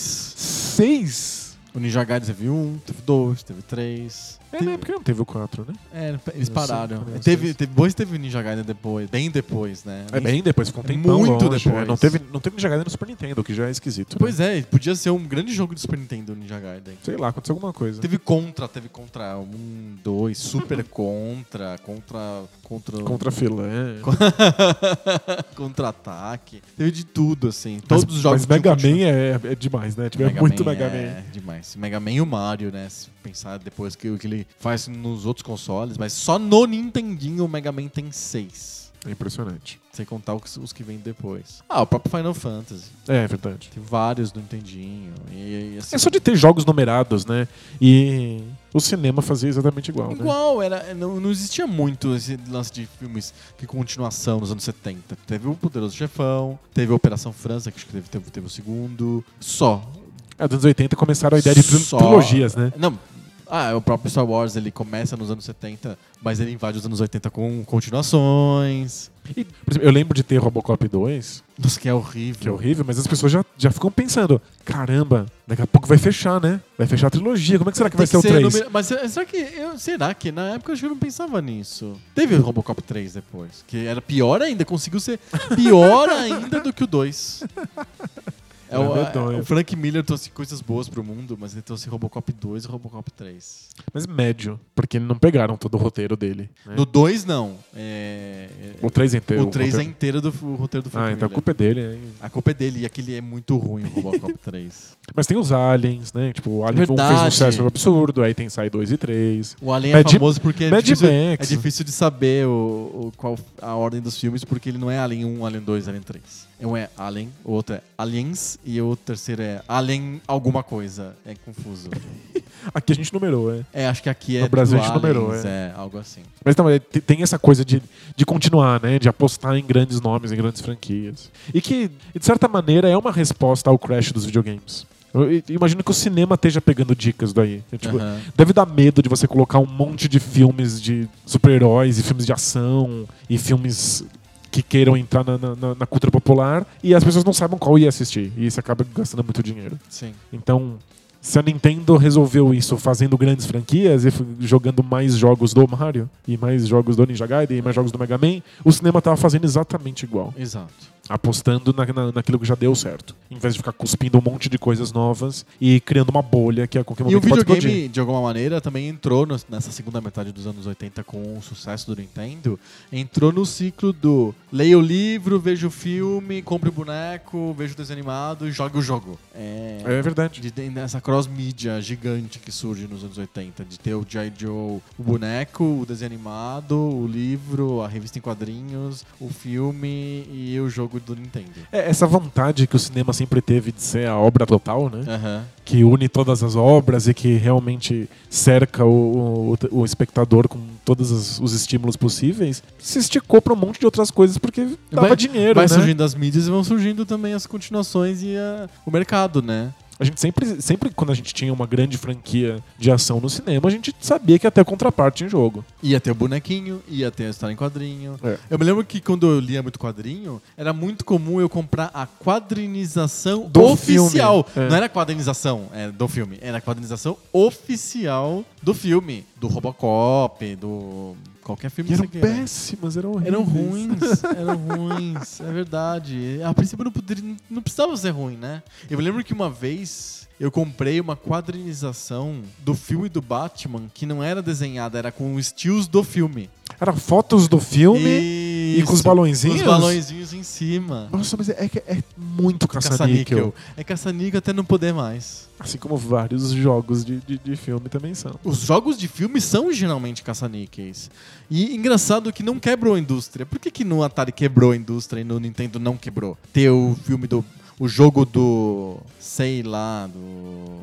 Top Gun, que é horrível. Que é um- nossa, é horrível. É medonho. Ele não passa nenhuma sensação que tem a ver com o filme. Ele só é um avião de caça, mas chama Top Gun. É, eu, eu sempre pensei que talvez tivessem coisas relacionadas ao filme. Mas eu Não. nunca vou saber, porque eu não consigo passar a primeira fase. talvez. Você não no- consegue abastecer o avião, né? Nossa, aquele aquele desastroso, o jogo é quebrado, né? Aquele jogo é quebrado. Embora tenha as pessoas na internet que dizem como fazer isso. Você tem um jeito de abastecer o avião. Dá pra fazer? Dá, dá pra fazer. Dá pra fazer com, com frequência? Assim, com, você controla, assim. Ap- Aprendendo a técnica de Você esquiar. faz sempre, é isso? Faz sempre. Não Mas acredito. é, é- é- pois é. Não. É, O problema é o seguinte, é um problema de UX. Porque O painel, o- a gente tá mudando o assunto, a gente tá falando de como abastecer o avião no Top Gun. Fica a dica. é. Momento dica! o, at- o, o, o- o cockpit do avião fala down, down, down, up, up, up, left, left, right, right, pra te guiar onde você tem que colocar. É, mas se você seguir isso aí. Tá como, errado. Como se fosse um quick time event, não, não funciona. Esse é o lance, você não pode obedecer aquilo como um quick time event. Tipo, você tem que. fi- Quando ele, fa- quando ele fala assim, up, up, up, você, você- você, tipo, tem que colocar pra cima. Só. Não ficar repetindo aquilo como que ele, que ele fica insistentemente piscando. Espreme uma vez só? É, algo assim, ou segura. Tem um lance assim, você tem que obedecer de um jeito diferente o que é o cockpit Ah, do que avião ótimo, faz. que, que, que bastante Porque ele- intuitivo. a assim, sensação que dá quando ele fala up, up e pisca, você faz um up pra cada vez que aparece escrito up na tela, né? certo? Sim, e é- dá um desastre. Tem um. Aí, em vez de, em vez de, Você- de você pousar no porta-avião, Você morre. cai no meio do oceano a quilômetros do Explode. porta-avião. É. Explode. Bum. É, é um fim muito catastrófico. É né? extremamente catastrófico. Mas, gente, o Top Gun gerou um jogo. Então, Horrível, e não quebrou a indústria, E né? não quebrou a indústria. Por que, que não quebra a indústria? Ela já estava mais robusta, já tinha o Super Mario pra segurar as pontas. Acho que sim, né? E eu acho que os jogos, mesmo que, que sejam meio quebrados e sejam porcaria e tenha muito no mercado, eles são de melhor qualidade do que era oferecido pelo Atari. Por causa da tecnologia ou por causa que a a mídia estava mais madura? Eu acho que a mídia estava mais madura, que a Nintendo era mais, mais rigorosa com a qualidade do produto. Porque pensa, o Top Gun era um- que jogo horrível, que porcaria, eu nunca passei da primeira fase, eu não conseguia eh, pousar o avião no porta-avião. Mas eu jogava aquilo pra caramba, eu jogava aquela primeira fase muitas vezes. E era chato, a primeira fase que a gente conseguia jogar era ruim. Era, mas tipo, eu achava que aquilo era bom o bastante pra que eu jogasse várias vezes. Eu era uma criança. E vários jogos de Atari não, eram impossíveis. Eu botava ele uma vez e falava, não quero isso pra minha vida.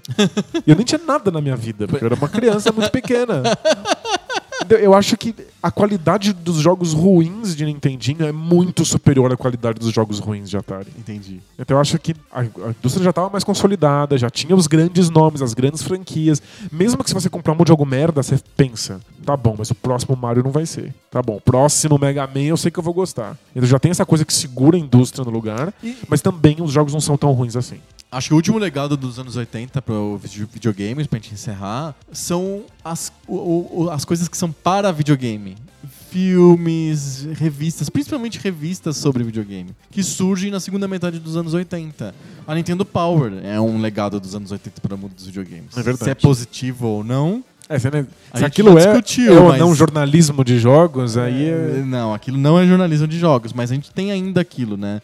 E, e não tinha no- na primeira metade, até que eu me lembre. Acho que tinha muita revista de robista de computador, muita revista de programadores, muita, muita revista de jogos de computador, mas não tinha uma revista de Atari, eu acho. Não, acho que A não. Atari não estava preocupada com isso. A Nintendo, ela se preocupou com isso e É, Então ela fez a, Nintendo própria criou- revista. É. A Nintendo cria uma cultura sobre ela, né? Aham, E aí passa a ser legal você viver a cultura dos videogames. sim. Saber quais são os próximos lançamentos, quais são os, os desenvolvedores, quais são as suas soft houses favoritas. E aí cria uma, uma, uma meta em torno do videogame, Sim. né? Que as pessoas começam a cultivar. A gente já fez aquele episódio sobre pessoas que assistem outras pessoas jogando. E teve vários leitores ou vários ouvintes que escreveram pra gente falando: ah, Eu também gosto de ler sobre, mesmo que eu não jogue o jogo. É, isso é uma coisa dos anos 80. É que cria-se no- nos anos 80. Os anos 80 tornaram a, a- a tecnologia dos videogames impossível de se esquivar. Ela estava em todos os lugares. v- Qualquer lugar que você olhava tinha uma propaganda de videogame, tinha alguém falando, alguém jogando. Era o desejo de todas as crianças.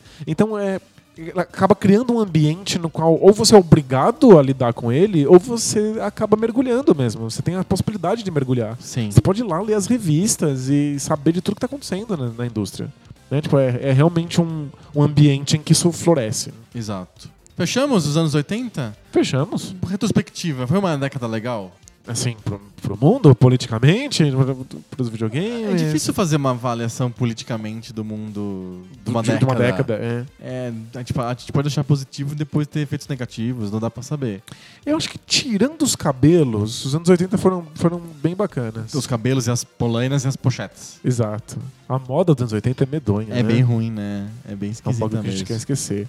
É porque é engraçado, tá muito, muito longe da, da, da nossa, do nosso senso estético atual. Tipo, se a gente vê os pessoal vestido nos anos 60 e 70 e 90, eles estão muito próximos do que a gente faz hoje, em algum aspecto. E os anos 80 são esse, esse vórtex de- Exato. estético. Mas n- n- toda a indústria cultural, os anos 80 traçaram o caminho pro que a gente tem hoje. Então, boa década. É uma boa década. Thumbs up para os anos 80. um beijo para os anos 80. ah, a gente não falou do Master System. É, é verdade? É, fala alguma coisa sobre o Master System. é... Ele é vermelho. Ele é muito bonito. Ele é bonito, né? Não, ele- ele- A não- pistola é bonita. o- quando quando você bate o olho no console, não parece que é a tecnologia mais avançada do mundo? E Parece. que aquilo, aquilo vai criar, tipo, portais espaço-temporais? Vai, vai. É- aquilo é muito legal. O, eu não entendo o Nintendinho. O, Nintendinho é tão na contramão de tudo. Ele parece um- realmente um coisa de bebê. É. Ou Nintendinho Famicom, né? Isso, o Famicom parece aquelas, aqueles walkie-talkie que você põe pra ficar ouvindo o teu bebê no, no, no berço. É, ele é um. Como chama? Um be- Uma babá eletrônica. Parece muito.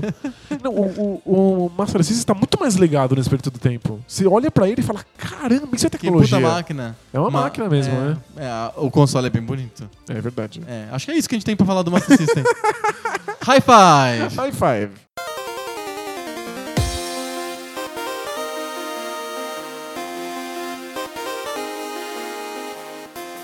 High five! High five. High five é a sessão do Poco Pixel em que a gente continua falando sobre videogame, mas a gente entra no modo lista. A gente busfetiza o Poco Pixel. A gente faz listas de cinco coisas mais marcantes, ou piores, ou melhores, de alguma coisa que a gente decide toda semana. Essa semana a gente vai falar sobre o que mesmo, Danilo? Pra ir continuar no nosso tema principal, a gente vai falar sobre os cinco melhores jogos de Atari. Olha só, pra continuar falando Atari sobre- 2600. o Atari 2600, porque afinal de contas, quem que se interessa pelo Atari 5200 e o 7800 lá? Ou pelo Atari Jaguar. É verdade, tem o Jaguar, né? Vamos fazer a lista dos cinco melhores jogos do Jaguar? Dá, dá pra fazer a lista com os cinco jogos de Jaguar. os cinco jogos que foram lançados. Exato, a gente vai falar sobre os melhores jogos pra gente, é uma coisa Exato. pessoal. Seus dois jogos favoritos. Jogos favoritos do Atari 2600. Quem, se- quem começou semana passada fui eu, essa semana quem começa é você. Você inventa isso? todo- Não, eu tenho memória alienígena. Então- Você- Você dá um migué e toda semana eu começo. Qual que eu tô número 5? Jogos favoritos do Atari. Aliás, essa semana a Tectoy lançou o Atari de novo no Brasil. Olha só que coisa bonita. É, agora Quem quiser ter um Atari que emula jogos de Atari, pode comprar o Atari da Tectoy. O Atari da Tectoy, o- que é, na verdade é um- uma versão do Flashback 7, que é um. Acho que foi lançado nos Estados Unidos já faz um, algum tempo. Ele tem 100 jogos na memória. Depois a gente fala sobre o- é, a seleção de jogos do Flashback 7 pra gente dar uma criticada. Vamos falar primeiro os nossos jogos favoritos. Fechou. Número 5. Meu quinto jogo é o Mr. Postman. Olha só! Eu joguei muito Mr. Postman na minha vida. Eu também. Mas não tá na minha lista. Não tá? Não, não tá. Eu não, não, eu não consigo. Conceber uma lista sem É. o Mr. Postman. Não, não, o jogo não é tão bom assim. Eu consigo conceber lista sem ele. Consegue, Eu não, conceber. eu não consigo desligar o meu, o meu afeto pessoal pelo jogo. Ah, entendi. Porque o Mr. Postman é um jogo de Atari que eu já achava muito esquisito pelo fato de ter mais do que um ambiente. Ele tinha mais do que uma tela. Então você Já jogava. fazes. Ele tinha fases. Uma coisa diferente do Atari mesmo. Então você jogava uma parte em que você tinha que ficar se pendurando numas cordas pra conseguir subir numa escadinha, pra conseguir desviar do- dos inimigos. E Tinha ele uns né, passarão que soltavam uns cocô é, eu nele. ficava cagando na cabeça dele. que É sempre um perigo pra um urso, É um urso carteiro. um urso carteiro. Pelo, olha, olha ele, olha que louco. A gente acha que ele é carteiro porque chama Mr. Postman. Eu achava que ele é carteiro, eu achava que o objetivo era entregar cartas porque chama Postman. E eu achava que era um urso porque é o que os pixies me mostram. É, porque ele era meio Mas gordinho podia ser tem umas qualquer orelhas. coisa, podia ser uma koala, podia ser, Podia ser qualquer, o koala, é qualquer verdade. coisa. é. O koala carteiro. É, eu torço pra que seja. Tem uma capa. Um Será que ele é urso. um urso de gravata borboleta? Porque a gravata borboleta tava na moda dos anos 80? Não, eu acho que é na moda dos animais de videogame. Pode ser. Animais de videogame usam gravata. Não basta eles serem carteiros ou é, sequestradores de princesas, eles têm que, Tem que ter gravata, boa. exato.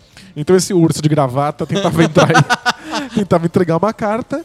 E aí, depois de passar por esses, esses inimigos, Ou difícil entregar essa carta, né? difícil, ele ainda tinha que passar depois pra uma segunda fase, que era um labirinto. E que se você tocasse na parede do labirinto, fazia o barulho mais horrendo de todos os tempos. A gente era já um- falou é um sobre esse grande barulho aqui. estímulo pra você jogar direitinho. Eu tinha pânico. Eu chorava quando eu via o barulho desse labirinto. Que era um barulho horroroso. Era um barulho horroroso. Bem medonho. Horroroso. E fica aqui na lista como o primeiro jogo que me apresentou o conceito de fases diferentes. Olha só que Ah, legal. Um jogo que mostrava que você não precisava fazer a mesma coisa numa tela única pra sempre. Que era uma coisa muito típica do Atari. Exato. O meu quinto jogo é bem diferente disso, é o Real Sports Tennis.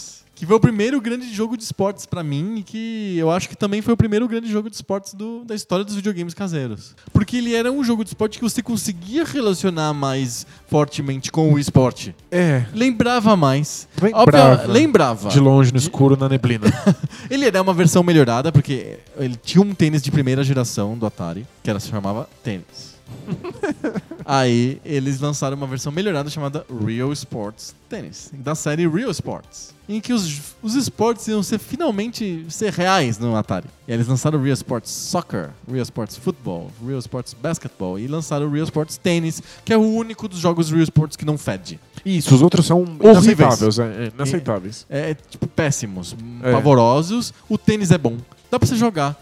Hoje mesmo dá pra jogar um pouco do Real Sports Tennis. Um pouco. Ele é um avanço. ele- É, é mais legal do que jogar Pong, por exemplo. É bem melhor que jogar Pong, é melhor que jogar o outro tênis. É um, um jogo interessante. Ele tem... Você consegue escrever o teu nome. Aí ele fica no, no placar lá em cima o teu nome. O que é uma coisa de arcade, mas que a gente não via registro disso no Atari. O Atari é muito, muito econômico em palavras e textos. E esse jogo tinha, você podia escrever o teu nome. Ele contava po- os pontos e o ponto do, do tênis é sofisticado, 15, 30 e tal, não sei o que, e tal, sets, desempate. Ele conseguia fazer isso, a lógica dele funcionava. Legal. E ele era um jogo que o tênis é um contra um, tinha uma rede no meio, acontecia isso no jogo. Ao contrário do basquete, que era um contra um. O É. E- jogo de basquete não é um contra um, e não é um palito que, que você tem que passar a bola por, por do lado do palito. É diferente disso. É, o tênis é mais acessível pra mais- você fazer uma simulação, né? Exato. É, parece, então, pra mim, o meu primeiro jogo de esportes que eu realmente gostava de jogar, que eu aprendi a jogar e que me, me divertia era o Real Sports Tennis, por isso que ele é o número 5 da minha lista. Boa. Número 4. O número 4 é Keystone Cappers. É o meu número 4 também. Jura? 4? Sim. Uh, Yes! High five. High five. Keystone Capers, sensacional. É, o que eu, eu imaginava ser um policial? É um policial. correndo. Acho que é um policial, pode ser também o guarda do shopping. É, né? Aquele- O segurança. Ele tinha um chapéuzinho que me, me, me, Parecia o guarda me faz- britânico, é, né? me fazia imaginar que ele era inglês. É, exato. Mas eu era uma criança e não tinha muita noção de, de cultura global. É então, verdade. Sei lá, podia estar errado. É Podia ter errado o país. Mas ele parece um policial inglês correndo atrás de um. De um, Um bandido, bandido. que ele é identificado porque ele tá com a roupa de presidiário. Exato. Então eu assumo que ele acabou de fugir da cadeia. É a, a roupa universal de presidiário. Que é listrada, né? Listradinha. Não é laranja, é listrada. Ele tá, ele tá fugindo do, do guarda que é você. Você é o guarda. E aí ele tá correndo por um, um shopping center, ou uma loja de departamentos, eu não, não dá sei. pra saber. Mas é uma loja, e dá pra perceber que é uma loja, não só porque tem um monte de mercadorias que ficam na loja Te atrapalhando. te atrapalhando na perseguição, mas porque tem escadas rolantes. E elevadores. E elevadores. E escadas rolantes eram um símbolo universal de shopping centers. É verdade, principalmente nos anos 80. Exato. Não tinha em qualquer lugar que você ia, tinha, um shopping, Não, tinha é escada rolante. só no imagina. shopping. Tipo, As pessoas iam visitar a escada rolante, era a point da cidade. Tinha pessoas que tinham medo de entrar na escada rolante, porque, meu Deus, o que, que é isso? Perigoso. Perigoso. E o, que- o que me fascinava no, no gameplay do, do jogo era que eu podia pensar em caminhos diferentes pra perseguir esse bandido. Que tinha o elevador e a escada rolante. Você pode simplesmente correr atrás dele. E se você faz e você ganha se você correr atrás Se dele. você porque faz você tudo é mais bonitinho, rápido. é. se você faz tudo perfeitamente, se você não, não, não tropeça nas coisas, não toma boladas na cabeça. Ou não é atingido por um aviãozinho que tá voando entre os andares. Isso, aí você chega nele. Mas às vezes tem tantos obstáculos que talvez a melhor saída seja tentar pegar ele subindo uma escada rolante ou subindo um elevador. Só que se você fica muito na frente dele, ele muda de direção, ele, é vai- esperto. Ele desce, ele é esperto. Ele é esperto. Então você tem que tentar bolar o melhor caminho possível, levando em consideração aqueles obstáculos. Sim. Eu achava sensacional que, Eu- o, jo- eu que o também jogo gostava levava em muito. consideração é, as, as minhas ideias. Sim. Tipo, eu podia bolar planos pra pegar esse cara, não precisava só correr atrás. Quer dizer, Não é tipo Donkey Kong. Vai pra Eu, cima tipo, e acabou. Você- se você pular todos os obstáculos, chega no final e pronto. Não, esse aí você tem que realmente pensar. Às vezes ele pegava o elevador, né? É, às o vezes ele bandido pegava. pegava o elevador. Aí não adiantava só correr O atrás elevador, dele. ele tem uma. Ele vai mais rápido pro andar, porque ele vai pro meio do andar direto. Só que ele, é- ele tá chegando. Você tem que esperar o elevador chegar no teu andar. Exato. Então ele, ele te atrasa um pouco. E. é, eu gostava muito do jogo, principalmente porque ele era dentro de um shopping. E eu achava isso incrível. Um jogo dentro do shopping? Que Maravilhoso! Quero morar dentro desse jogo. Cada rolante. Teve escada rolante. Eu realmente gostava de ter esse mundo miniatura dentro dos jogos. eu Legal sempre mesmo. gostei É. de ter uma representação do mundo. E era bonitinho. É, é um jogo da Activision. É, jo- jo- os gráficos são muito superiores à São maior parte dos muito jogos de Atari. bonitos, né? E o jogo é bem divertido, bem ágil e, e realmente é divertido. Claro, é, não, é fácil, você pega o bandido várias vezes e começa a ficar repetitivo. Aí eu comecei a desenvolver técnicas do tipo, só posso pegar o bandido no pulo. Aí eu, então eu pulava em direção ao bandido, tinha que pegar no ar. Quer dizer, assim. Você, você criava suas próprias dificuldades. É, porque o jogo era realmente fácil, se você pensar bem. Se você desviasse dos obstáculos, você chegava no bandido sempre. Nossa, mas eu acho que eu era muito criança, porque eu lembro de umas fases que eu não fazia a menor ideia de qual era o plano que eu devia fazer pra pegar. Não É. conseguia mesmo. Eu só ia lá pra frente e curtia o shopping. Esse foi o meu número 4 também. E o seu número 3?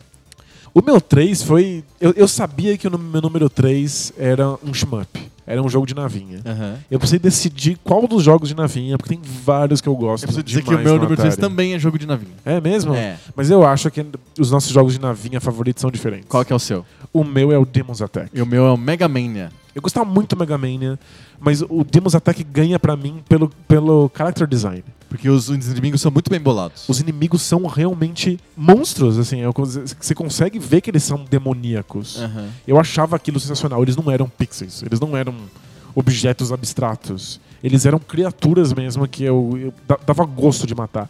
E eles pareciam orgânicos, eles batiam asa de uma maneira orgânica. Exato, era bem, bem bolado. E E, vários eles dividiam. deles se dividiam e, e parecia natural, parecia que realmente eu arranquei um pedaço daquele bicho e virou outra coisa. Eu gosto muito de Demon's Attack, mas eu não coloquei no meu top 5. E eu fiz meio que a escolha também entre ele e o Mega Mania. Eu escolhi o Mega Mania porque eu, eu gosto muito da jogabilidade. É realmente difícil, mais difícil que o Demon's Attack. É realmente. O Mega Mania é bem mais difícil do que o Demon's Attack. É verdade. Demon's Attack você consegue jogar por bastante tempo, per- sem perder vida. O, o Mega Mania não. né. Ele, o jogo é realmente cruel, assim, o Mega Mania. E gosto muito da ideia do Mega Mania, de ser um um jogo que desafia você. Você imagina que aquele pneu não é um pneu, é um descovador, não, é um pneu mesmo.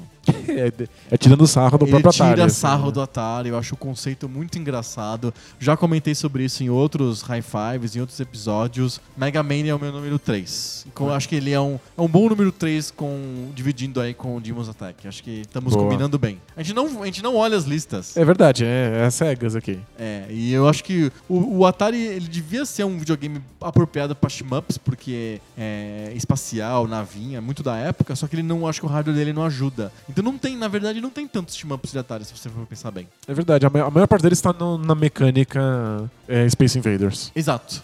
Que é um, é um bom jogo também do Atari. É um jogo para- bem paradigmático que veio do arcade, da própria Atari. Mas não tá na minha lista. É, tam- também não tá. Eu achava. Eu tinha o, o, o Demon's Attack e o Space Invaders. Você E, gostava do Demon's Attack. tipo, o- os gráficos do Space Invaders são Muito feio. ridículos, né? Tipo, eles são o mais abstrato possível. Mas os desenhos dos, ro- dos inimigos é bonitinho. Ah, ficou icônico. Ficou icônico. Ficou icônico, é. Acho que. É a melhor Não, definição, não, é icônico. Isso, no clima nostalgia, eu, eu teria uma camiseta com Space Invaders, não teria uma camiseta com Demon's Attack. É, Eu tenho uma camiseta do monstrinho do Space Invaders. Legal. Eles são, tipo, eles são bonitinhos, mas Sim. na época era medonho. Exato. Número 2. Número 2 é um outro jogo de navinha. Ah, é qual? Mas é, é um jogo que não tá fixo, o- a tua, a tua nave não tá presa no, no- no Aham. mesmo lugar. E é provavelmente uma das coisas mais sofisticadas em termos de programação que o Atari já, já viu. Que é o mesmo que o meu, provavelmente. É, o- também é o seu número 2? No meu número 2 também é River Raid. É o River Raid. Ah, estamos combinando muito eh, esse episódio. High five novamente. High five. River Raid é um jogaço. É muito bom. Mas não é meu número 1, um, mas é muito bom o River Raid. É meu número 2, porque tem um jogo. O único jogo que eu acho na- na biblioteca do Atari que é melhor que esse. Mas River Raid é inacreditável, é ainda divertido hoje. Sim. Ainda é um jogo que dá pra jogar. Dá pra jogar com prazer o River Raid hoje. E por, por bastante tempo. Porque é desafiador, é difícil É de bem você... difícil. É. Ele tem uma física, é legal controlar o seu, o seu O avião. avião, né? ele acelera, desacelera. Ele acelera, ele é meio pesado, então tipo, é legal, você sente que realmente está controlando um- uma máquina. Sim. Ele tá. Ele é pré-determinado, então tem um caminho que vai ser sempre igual, os, os, os obstáculos vão ser sempre iguais, então é um jogo com começo, meio e fim, Sim. com uma tela que tá rolando, o que é raríssimo no, no Atari. Muito raro, de ter scroll, né? Sim, mas embora ele seja scriptado e todos os obstáculos já sejam decididos, o local exato e a velocidade exata que os inimigos estão é aleatório. É a programação que faz, né? Então você decora o que está acontecendo, mas não é suficiente decorar porque vão as- e- haver pequenas variações no- no, no padrão de movimento dos, Sim. dos inimigos. Do- do- dos navios e, do- e dos aviõezinhos. Gente, isso é muito sofisticado o jogo. Isso, você- a gente só foi ver de novo, tipo, que eu saiba, num grande jogo, numa grande franquia, em Halo. Aham. Todos os jogos que a gente viu no- até lá eram jogos scriptados. O, o- o computador Tá vai lá e sempre no mesmo programa. lugar, né? Ali vai ter t- esse inimigo, esse olha o inimigo Mario, vai fazer é tal só olhar coisa. o Mario. Exato. O Mario to- os, os inimigos estão onde eles deviam tá. estar. Tipo, jogos de tiro, jogar Wolfenstein. Esse inimigo vai andar da esquerda pra direita entre essa sala e aquela sala, sempre igual. No Halo você começa a ter inimigos que você pode até decorar, que ele faz um trajeto, e quando você vai jogar de novo, ele faz outro trajeto, nada a ver. E Quanto tempo tem entre o River Raid e o Halo, é Halo, hein? absurdo. Como é, e cu- deve mostrar quão difícil é você programar um padrão que é aleatório, mas que de certa maneira tá s- dentro de um certo, de um- tá dentro de um pequeno padrão pra não ser o jogo completamente caótico de uma partida pra outra. Sim, Tem, você sabe o que esperar, mas o inimigo sempre te surpreende. exato. Isso é absurdo. Posso falar o meu primeiro? O meu número um primeiro? É, porque, porque te convém, né? Não, eu, Oh, não, tô, não. eu tô só zoando, pode falar. Não é porque me convém, mas é porque, sei lá, é, eu fiquei curioso pra saber o seu primeiro, então eu tô fazendo uma Ah, você é um- suspense. Você é um pleasure delayer, é, isso? Eu sou. Vo- Você é desses. Não, mas eu também tô pensando nos nossos ouvintes. Você acha que eles Tendo estão uma- mais curiosos com medo que com o seu? Com certeza. Por quê? É porque é, tem- existe um jogo famoso que você fala sempre no Poco Pixel de Atari e eu tô muito curioso pra saber se você colocou na lista ou não. Ah, entendi. Você- basicamente, você quer saber se o, o- o primeiro da minha lista é ou não é esconde-esconde. Exato. Entendi. Tudo, tudo tem um motivo. O meu primeiro da minha lista, eu já citei em outro high five, mas era um high five negativo, agora eu vou citar ele positivo em primeiro lugar. Que pra mim, o melhor jogo de Atari, o meu jogo de Atari favorito é o Hero. O famoso jogo do homem do, do homem chacrinha que vai se- salvar os mineiros dentro das minas. Então não me conformo que é o Chacrinha. É o Chacrinha com um helicóptero na mochila. Eles tinham todas as pessoas do, dos, da SWAT pra salvar os mineiros. Eles escolheram o Chacrinha. Por que não? E aí ele vai lá e eu acho a jogabilidade tão legal. Então, Você nossa, fantástico. controlar o, o, o Hero, o Chacrinha, é, é- é super bom porque ele tem um momento de a- uma inércia que faz ele ser um pedestre ou ele tá voando e você sente o peso dele pra ele virar um carinha de helicóptero voador. Você tem que fazer um esforço pra fa- botar ele pra voar. É Não é verdade. simplesmente botar pra cima e ele voa automaticamente. Você tem que fazer valer aquilo. E você põe a- o dinamite, tem uma, uma, uma, uma estratégia de gastar a tua energia, que é um tempo também. Mais um jogo da Activision, eu acho que o Hero, pra mim, é o melhor jogo de Atari de todos os tempos. E E é, é um- a primeira, pelo menos o meu favorito. E é um puzzle de ação, É um puzzle de ação. o que é um gênero muito difícil de fazer. E um labirinto vertical pra baixo. É, é- é- É, é muito, legal. diferente. Tem um motivo pro Hero não estar na minha lista. Ah, é? Qual que é? Eu nunca joguei ele no Atari. Ah, você jogou ele no MSX. Eu jogava ele no MSX. Que era mais orgânico. É, não- é- é verdade, né? Tinha, um- tinha uns matos assim na parede, né? Isso, É o isso? MSX ele, ele tá em repartições públicas. Só paredes. E na verdade ele tá salvando pessoas que ficaram presas na repartição Num pública. prédio. Isso, num prédio. No MSX parece que ele tá realmente numa caverna, né? No, no Atari não, ele tá preso em, em É um paredes. prédio. Por que, por que tem uma cobra nesse prédio? Por que tem um escorpião gigante nesse Então, Eu prédio? adorava aquela cobra que saía do buraco. É bem legal mesmo. Era- é- é- ele pegava, eu gostava muito. Olha só que engraçado. Eu, gostava, eu gosto muito quando o Hiro morre, ele encosta, ele encosta num, num perigo e tal. Ele olha pra você, ele tá sempre de lado. Quando ele morre, faz pom, aquele barulho de Atari, e ele vira, ele fica de frente pra você, você vê o Hiro de frente. É uma- eu, eu tenho uma sensação como se ele fosse o Didi Mocó e olhasse pra câmera, assim, sabe?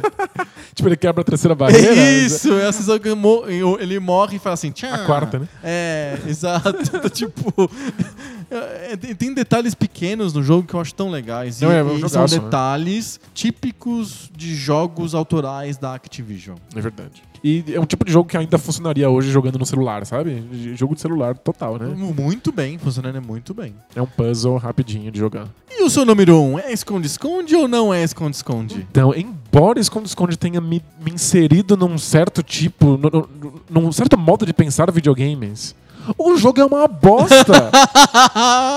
o jogo é medonho, é muito ruim. É um jogo de se esconder que às vezes funciona, às vezes não funciona. não funciona. E é eu me divertia porque eu queria entender os padrões. E porque você não jogava o jogo. Eu tava experimentando as regras dele. Exato, é diferente de jogar. É, não, o jogo não funciona. Então não tá na minha lista. não tá. Ah, Tá só no meu coração, na minha história pessoal. Eternamente no seu coração. Mas não, eu não teria a cara de pau de botar numa lista de melhores jogos. Ele é- funciona muito bem como um meme do Poco Pixel. Exato. Eu teria uma camiseta.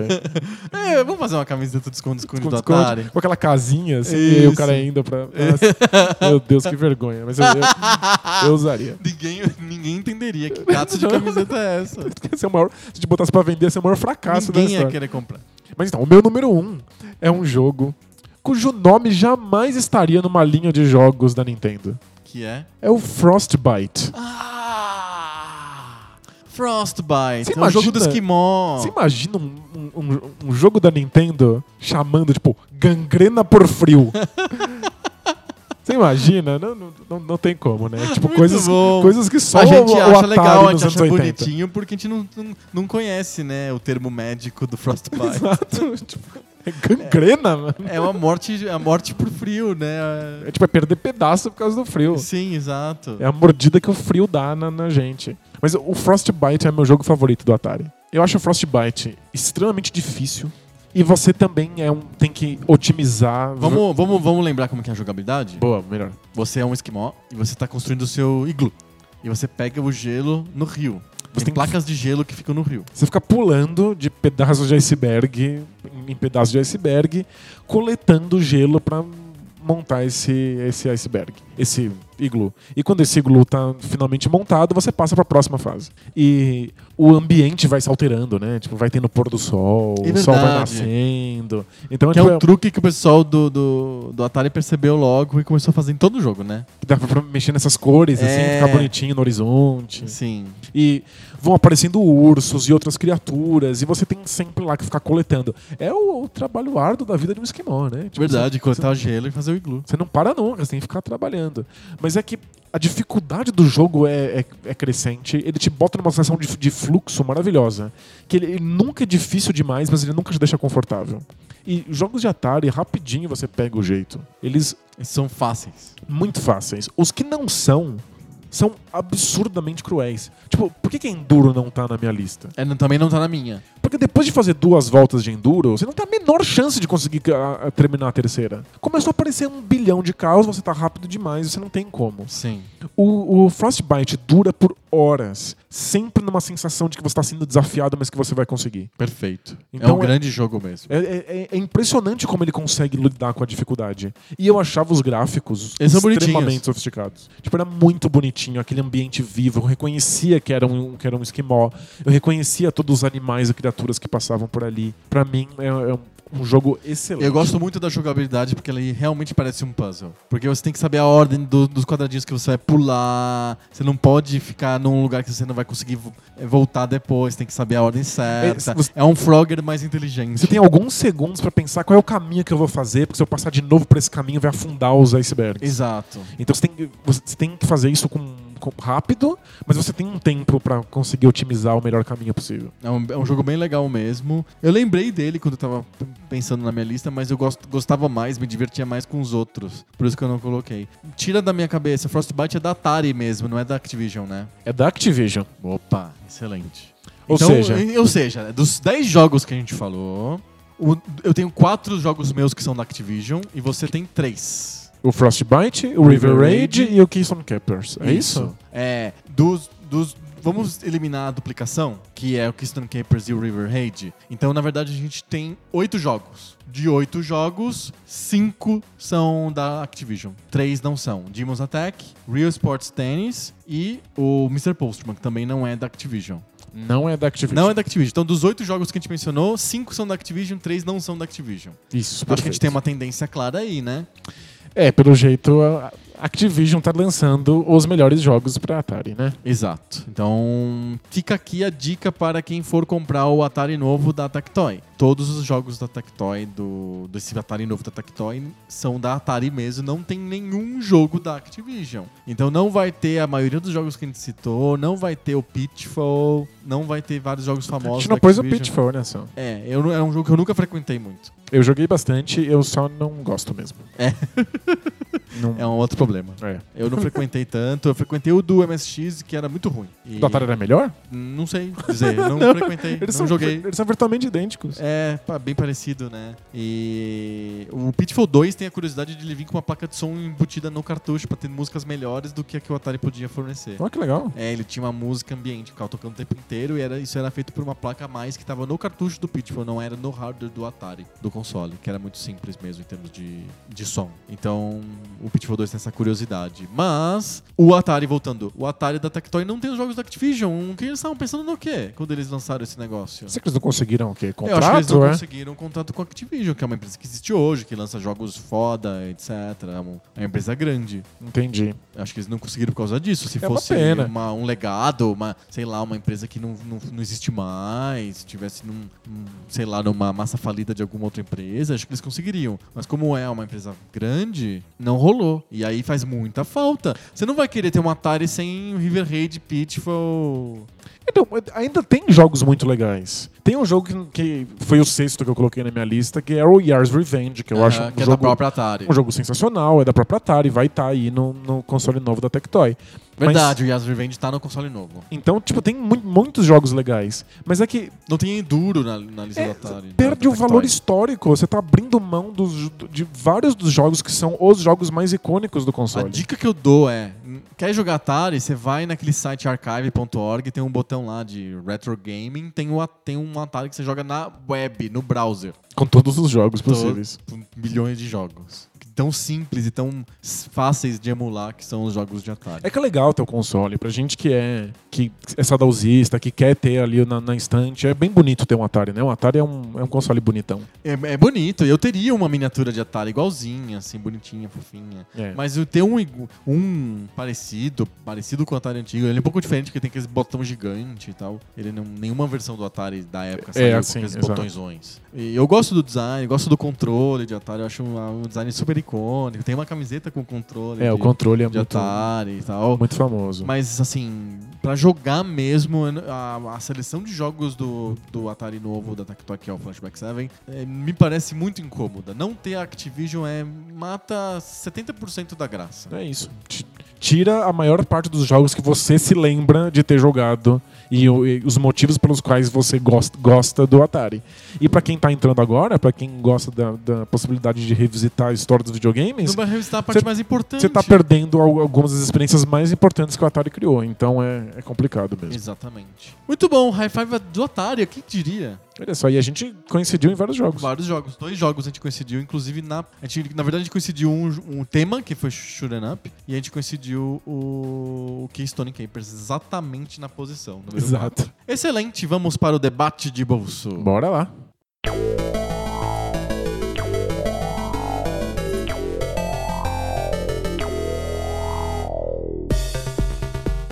Debate de bolso, aquela sessão do nosso podcast que o videogame fica pra trás, fica no passado, porque o futuro é os temas cabeludos.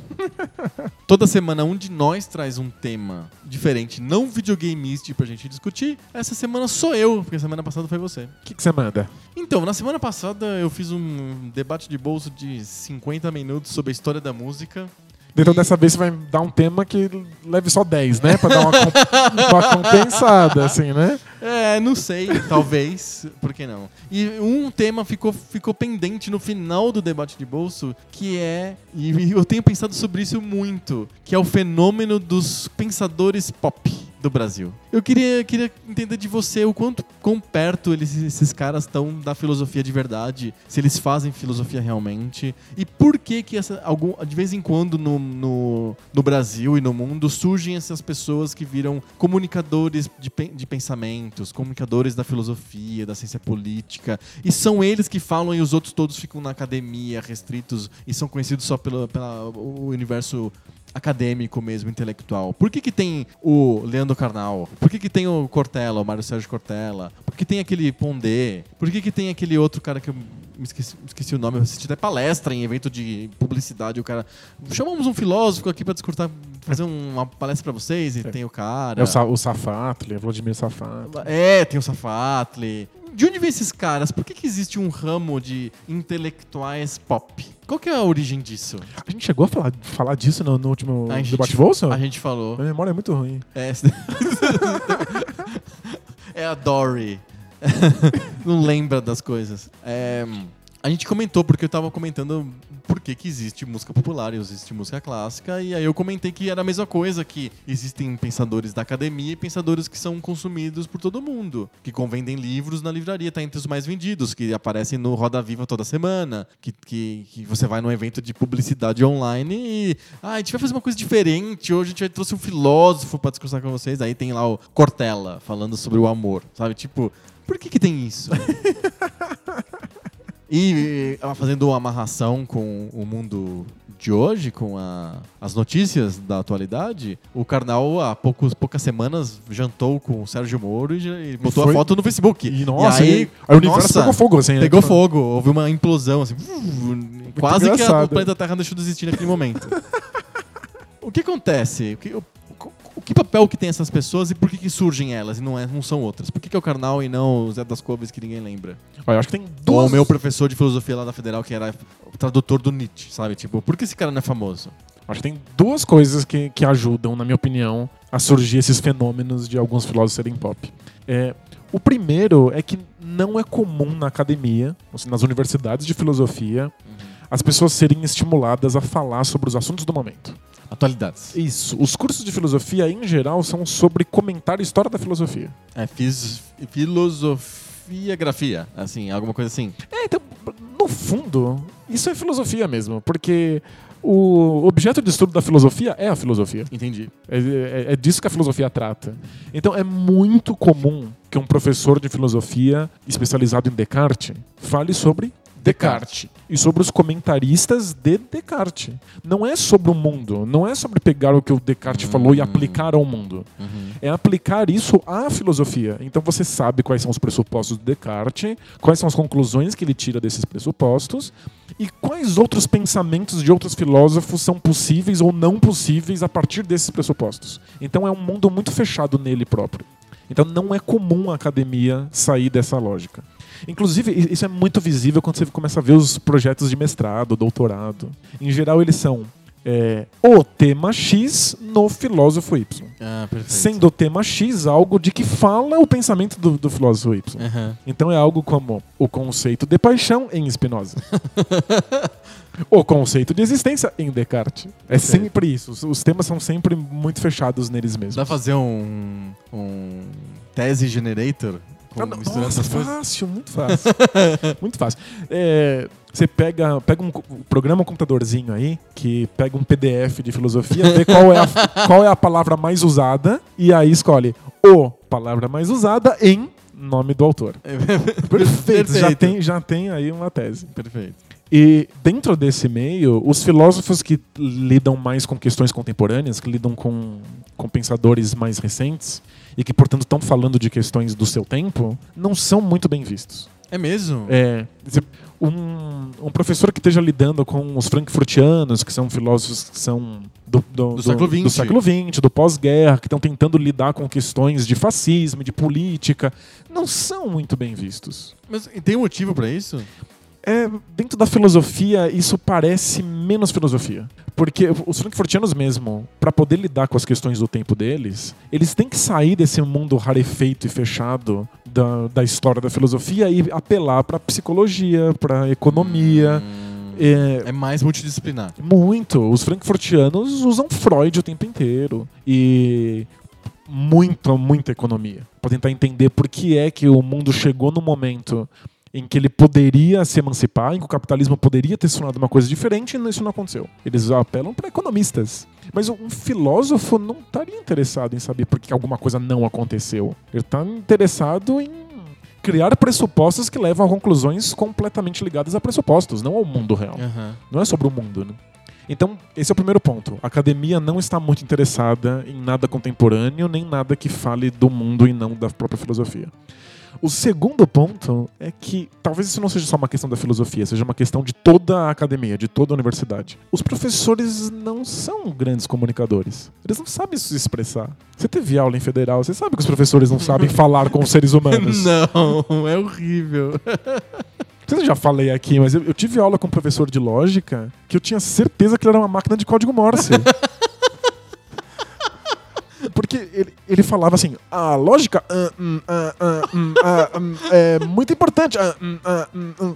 Eu achava que se eu anotasse todos aqueles, Um, aqueles a, a- a ponta, traço, ponto, traço, ele estaria pedindo ajuda, assim, por favor. socorro, um estou socorro. escravizado aqui na USP. Então, estou preso dentro desse corpo, me mate, sabe? Era péssimo, eles não, eles não sabem se comunicar. Eu tinha um professor que, em geral, né, as salas lotam no fundo. As pessoas querem sentar no fundo, porque assim elas podem fazer outras, Outras coisas, coisas, né? claro. É, eu tinha um professor que lotava à frente. Que ninguém escutava. E é- aí, se você chegar depois, você é obrigado a pegar a última carteira do fundo. Mas era, era o oposto. É porque ninguém escutava, o professor latia. Ele fazia assim. Ele, é- ele era. A gente, e você se sentia que nem cachorro, né? Que cachorros escutam os humanos assim. né? Exato. Você tinha que sentar muito perto pra tentar fazer um exercício de leitura labial. Todo mundo era da turma do Charlie Brown, né? E ele era o único adulto, né? É muito difícil e isso não, não é não é uma crítica ao trabalho deles. A maior parte deles são excelentes pesquisadores. Vários são excelentes tradutores, comentadores de, de- de- de grandes filósofos. Eu tive aula com os maiores especialistas em várias áreas. Eles só não sabem se expressar, eles não sabem conversar com seres humanos. Tipo, Eu fico questionando se eles sabem amarrar o cadarço. Será que eles se limpam, né? Não foi na filosofia, foi na letras.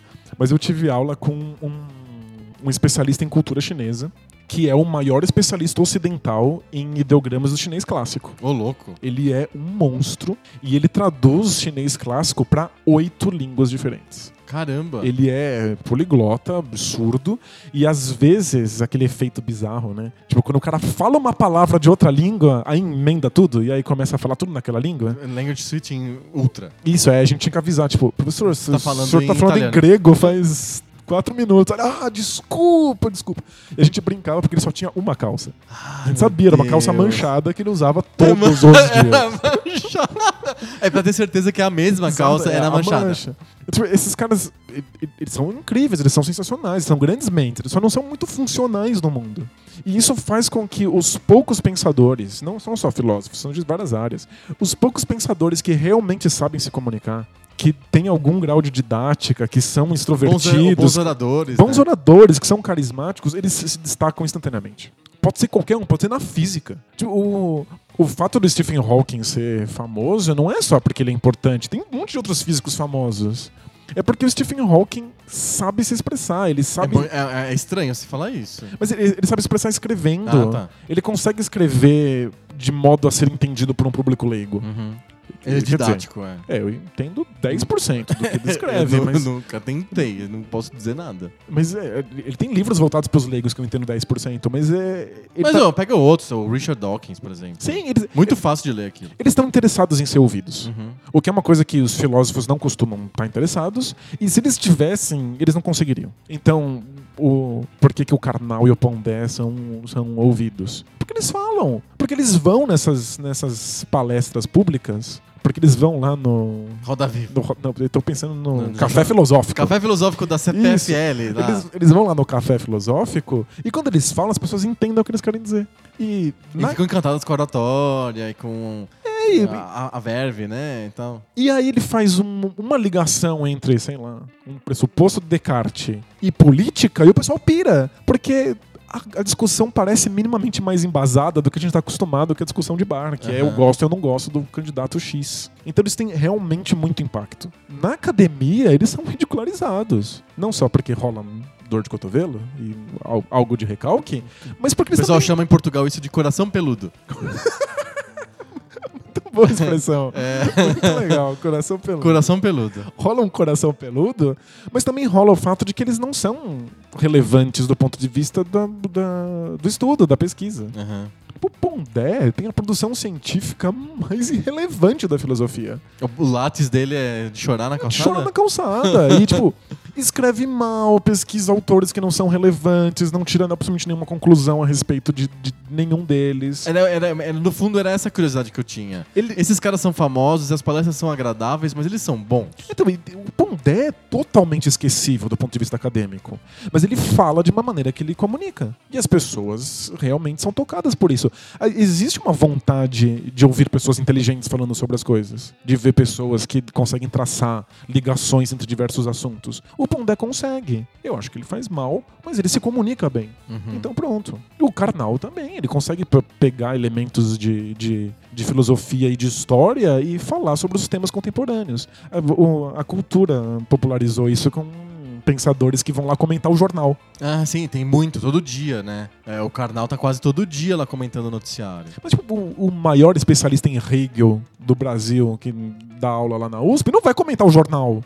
Ele só vai comentar Hegel. Porque É ele não sabe nada do jornal, talvez eu seja um problema dele também. E talvez ele fale assim, ah, esses petralhas, às vezes ele, ele- ele- ele também seja igual o Homer, igual o cara comum. Só que ele gosta, do- ele entende muito do Hegel. Exato. Mas ele não entende absolutamente mais. n- n- Talvez ele entenda tanto quanto qualquer pessoa comum do que tá acontecendo na política. Existe um mito de que o filósofo é capaz de pensar o mundo e pensar a vida e, portanto, opinar sobre os fatos que estão acontecendo no momento. E não é verdade. Em geral, o filósofo é especialista em alguma coisa e ele consegue opinar sobre aquilo. Uhum. É, eu acho que existem alguns exemplos notáveis. Eu acho que o Gigi, que é um filósofo que se preocupa em falar sobre o mundo, Ele se E ele- comunica ele daquele jeito. ele se comunica, neuroticamente, mas se comunica.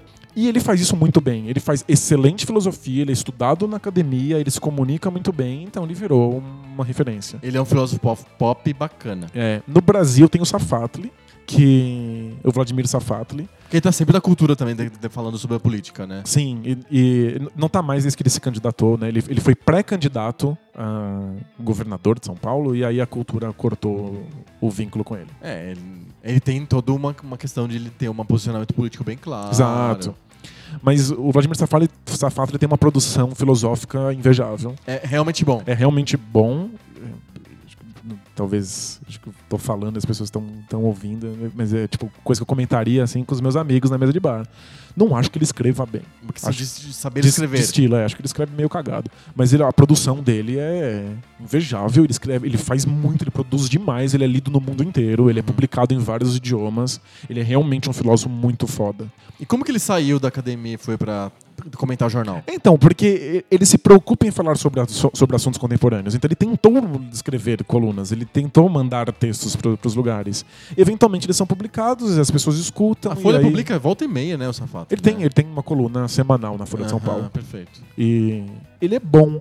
É que o problema tá no fato de que ele comenta coisas baseado em pressupostos filosóficos, mas ele consegue expressar para o público os comentários, não os pressupostos. É muito difícil entender por que é que o Safatra está comentando aquelas coisas. Ele comenta como- de maneira inteligente, você percebe que ele, que ele deve saber o que está falando, mas ele não consegue comunicar a filosofia para as outras pessoas. A parte filosófica fica de lado. Fica- isso, ela- ela está ali. E se você conhece filosofia, você entende por que, que ele está falando aquilo. Mas isso não chega no público de modo algum. Aham.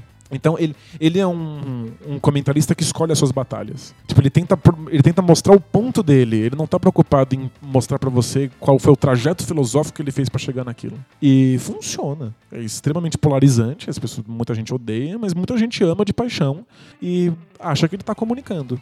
Então eu- eu acho que é realmente muito difícil você ser um bom filósofo, você tá lidando com pressupostos bem estruturados, saber colocar isso no mundo e saber comunicar os pressupostos e as suas conclusões para o público. Uhum. É, em geral, filosofia é uma coisa bem alienante. Da realidade? É.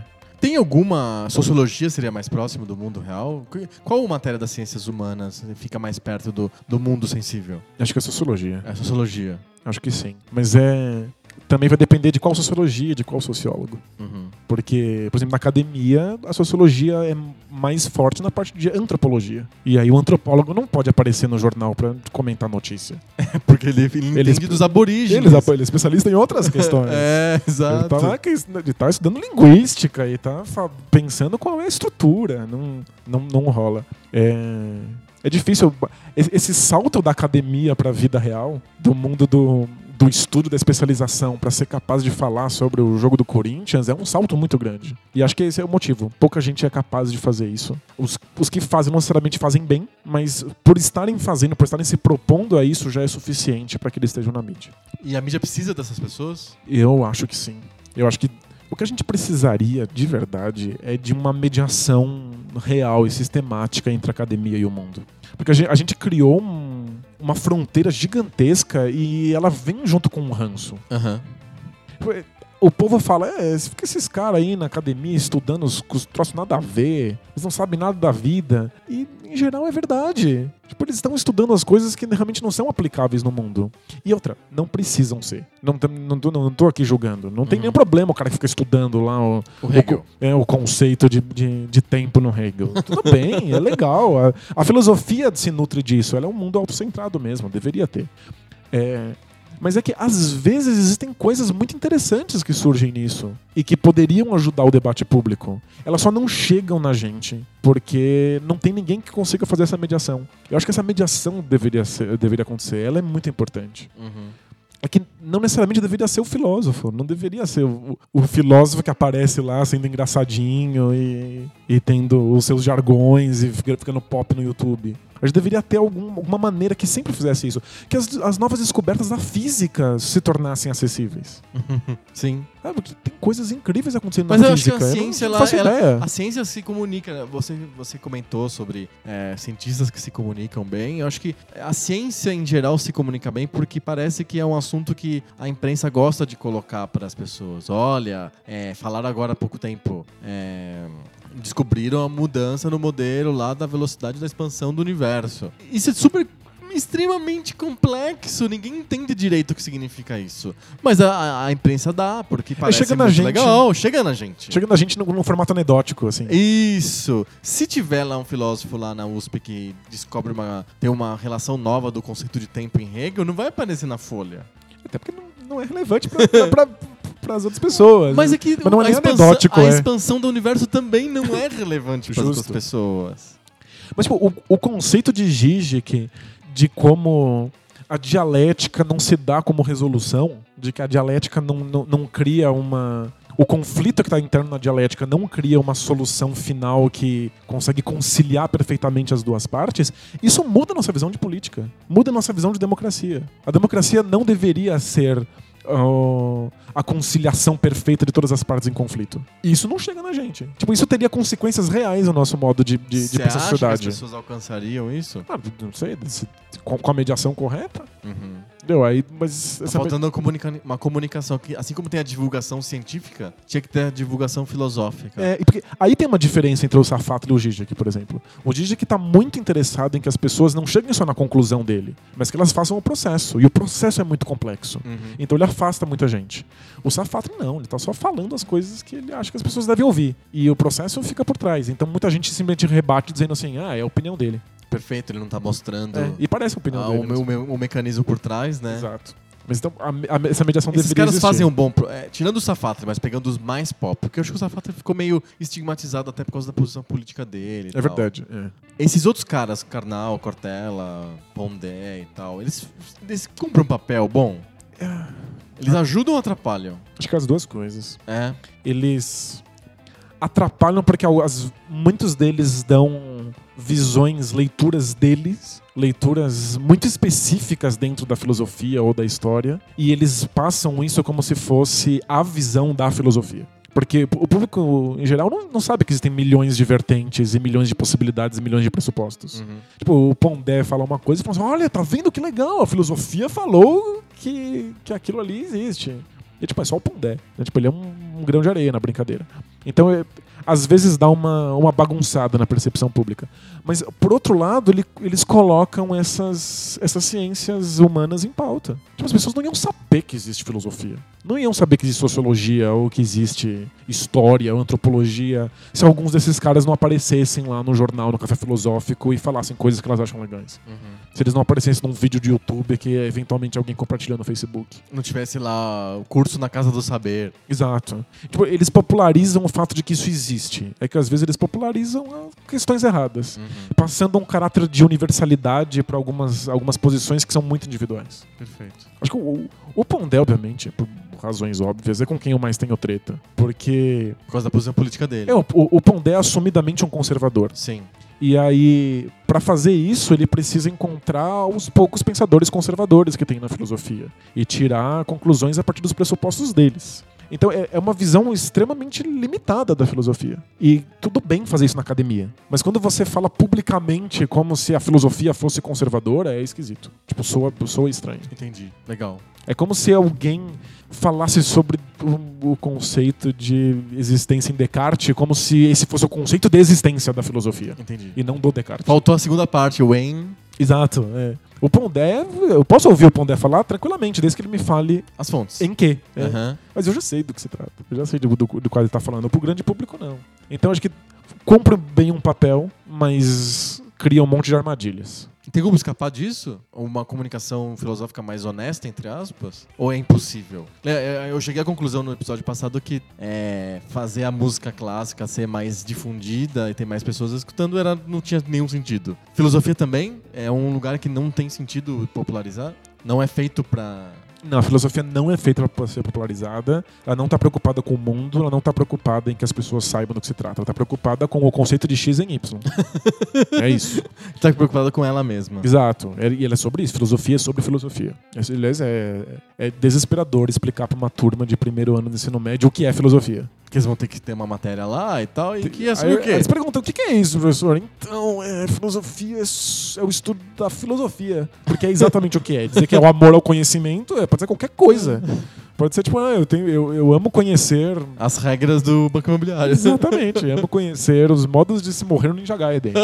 Isso não é filosofia. Então, tipo, é realmente muito difícil. Então, eu acho que não é sobre popularizar, não dá pra fazer, a gente não deveria nem ter essa intenção.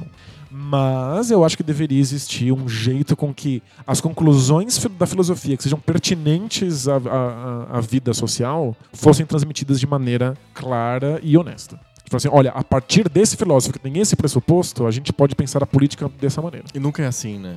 Nunca é assim. A, a filosofia tem esse caráter de apresentar tudo como possibilidade. F- Filósofos rivais não se pegam na faquinha. Não é o Michael Jackson. Eles sabem que você partir de um pressuposto diferente, é claro que você chegou em conclusões distintas.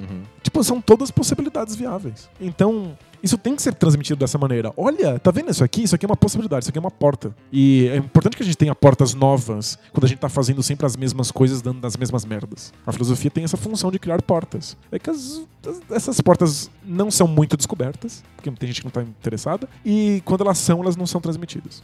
Mas aí eu acho que talvez a função fosse do jornalismo, né? Nossa, aí é, é pesado, né? É o jornalismo que deveria fazer essa mediação. Ele sempre fez essa mediação, do- mas n- não necessariamente da filosofia. Mas é que o jornalismo, eh, ele de alguma maneira, ele, ele perdeu o papel que ele tinha de polemizar, de criar polêmica, de fazer debates públicos. Ele ainda faz, mas ele misturou com o noticiário e aí a- a- cria uma, uma- Como que eu posso dizer assim? Cria um ambiente meio tóxico para a opinião. Porque como o noticiário tá ali acontecendo, é, quando surge a opinião é não, o importante é você dar a notícia isen- de maneira isenta. É, acaba excluindo a polêmica e o debate, que era o cerne do jornalismo do começo do século XX. Entendi. Então criou-se ficou- criou-se um, um meio hostil. E aí vem o Trump, por exemplo, e fala fake news. Ele começa a jogar as pessoas contra a mídia. E qualquer político vai fazer isso. Porque, n- no fundo, ele quer ser o dono da verdade, ele, ele quer ser o, o po- porta-voz das- dos acontecimentos. Então, polemismo no jornalismo virou uma coisa meio. Meio, meio complicada, meio um terreno meio, meio minado. Mas deveria ser, deveria ser o- a, a, a- a praça pública de, de debate. Então, deveria. o jornal deveria ser isso. Se o jornalismo não faz, a academia não vai fazer. Ela Porque não to- é feita pra isso. A academia não é feita para isso, ela não está interessada nisso. E aí a gente fica refém dos poucos acadêmicos que são carismáticos o suficiente para se comunicar com o público. E aí a gente fica à mercê do que eles querem comunicar Sim. e da maneira como eles comunicam. Vários são oportunistas, outros são mais sérios, mas comunicam pior. Então a gente fica refém de uma situação que não é a ideal, no- no- no- pelo menos na, na área de ciências humanas, né? Perfeito. Perfeito, fechamos a filosofia então. Fechamos, fechamos ela na academia. ela tá fechadinha lá Fechou, é. na academia. Lá com, Tem os com caras o que professor fogem. Código Morse. Lá. Tá, O professor Morse. Gente.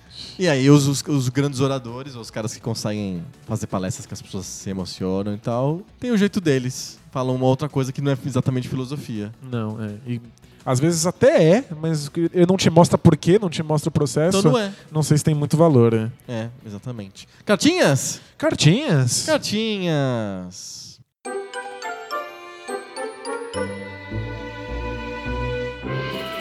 Cartinhas. Cartinhas. Cartinhas. É aquela sessão do podcast que a gente lê cartinhas. Cartinhas. Muitas cartinhas semana passada por causa do debate de bolso. Foi uma coisa que monopolizou a atenção das pessoas. que foi sobre música, que foi muito legal. Foi legal mesmo? Foi, foi muito legal pra É, na caralho. verdade a maioria das pessoas escreveu cartinhas elogiando pra gente. Isso. Teve um cara que achou que eu falei muita merda, mas ele não explicou ainda por que, que eu falei merda. Tô esperando. Ah, ele, de- Tô aqui de braços abertos esperando ele explicar por que, que eu falei muita merda. ele respondeu muito bravo, tipo, ah, não posso nem falar que falar merda que as pessoas ficam bravas. Ah, ele falou isso? Foi, mas não falou nenhuma, nenhuma das merdas que você falou. Ah, não, eu queria só que ele listasse. Não, não, a gente nu- nunca saberemos. Que chato. Eu sou super curioso pra saber que merdas que eu, que eu falei. Tem Até- pessoas, tem até pessoas que peguei guardam meu- pra eles a sabedoria e, e espalham no mundo Triste. os xingamentos escrotos. Né? Tipo, é legal Que essas bom. pessoas. É, é bem bom assim, é, é merda. Por quê? é porque é merda, tá? Então é bom. Você fez uma coisa muito ruim, mas não vou te dizer o que foi. É. Ah, se eu tenho que dizer pra, pra, pra você. É. não tem graça.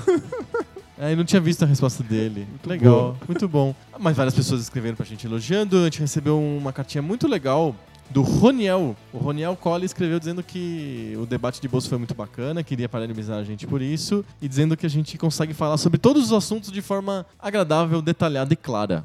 A gente consegue falar sobre todos os assuntos que a gente consegue falar. De maneira clara.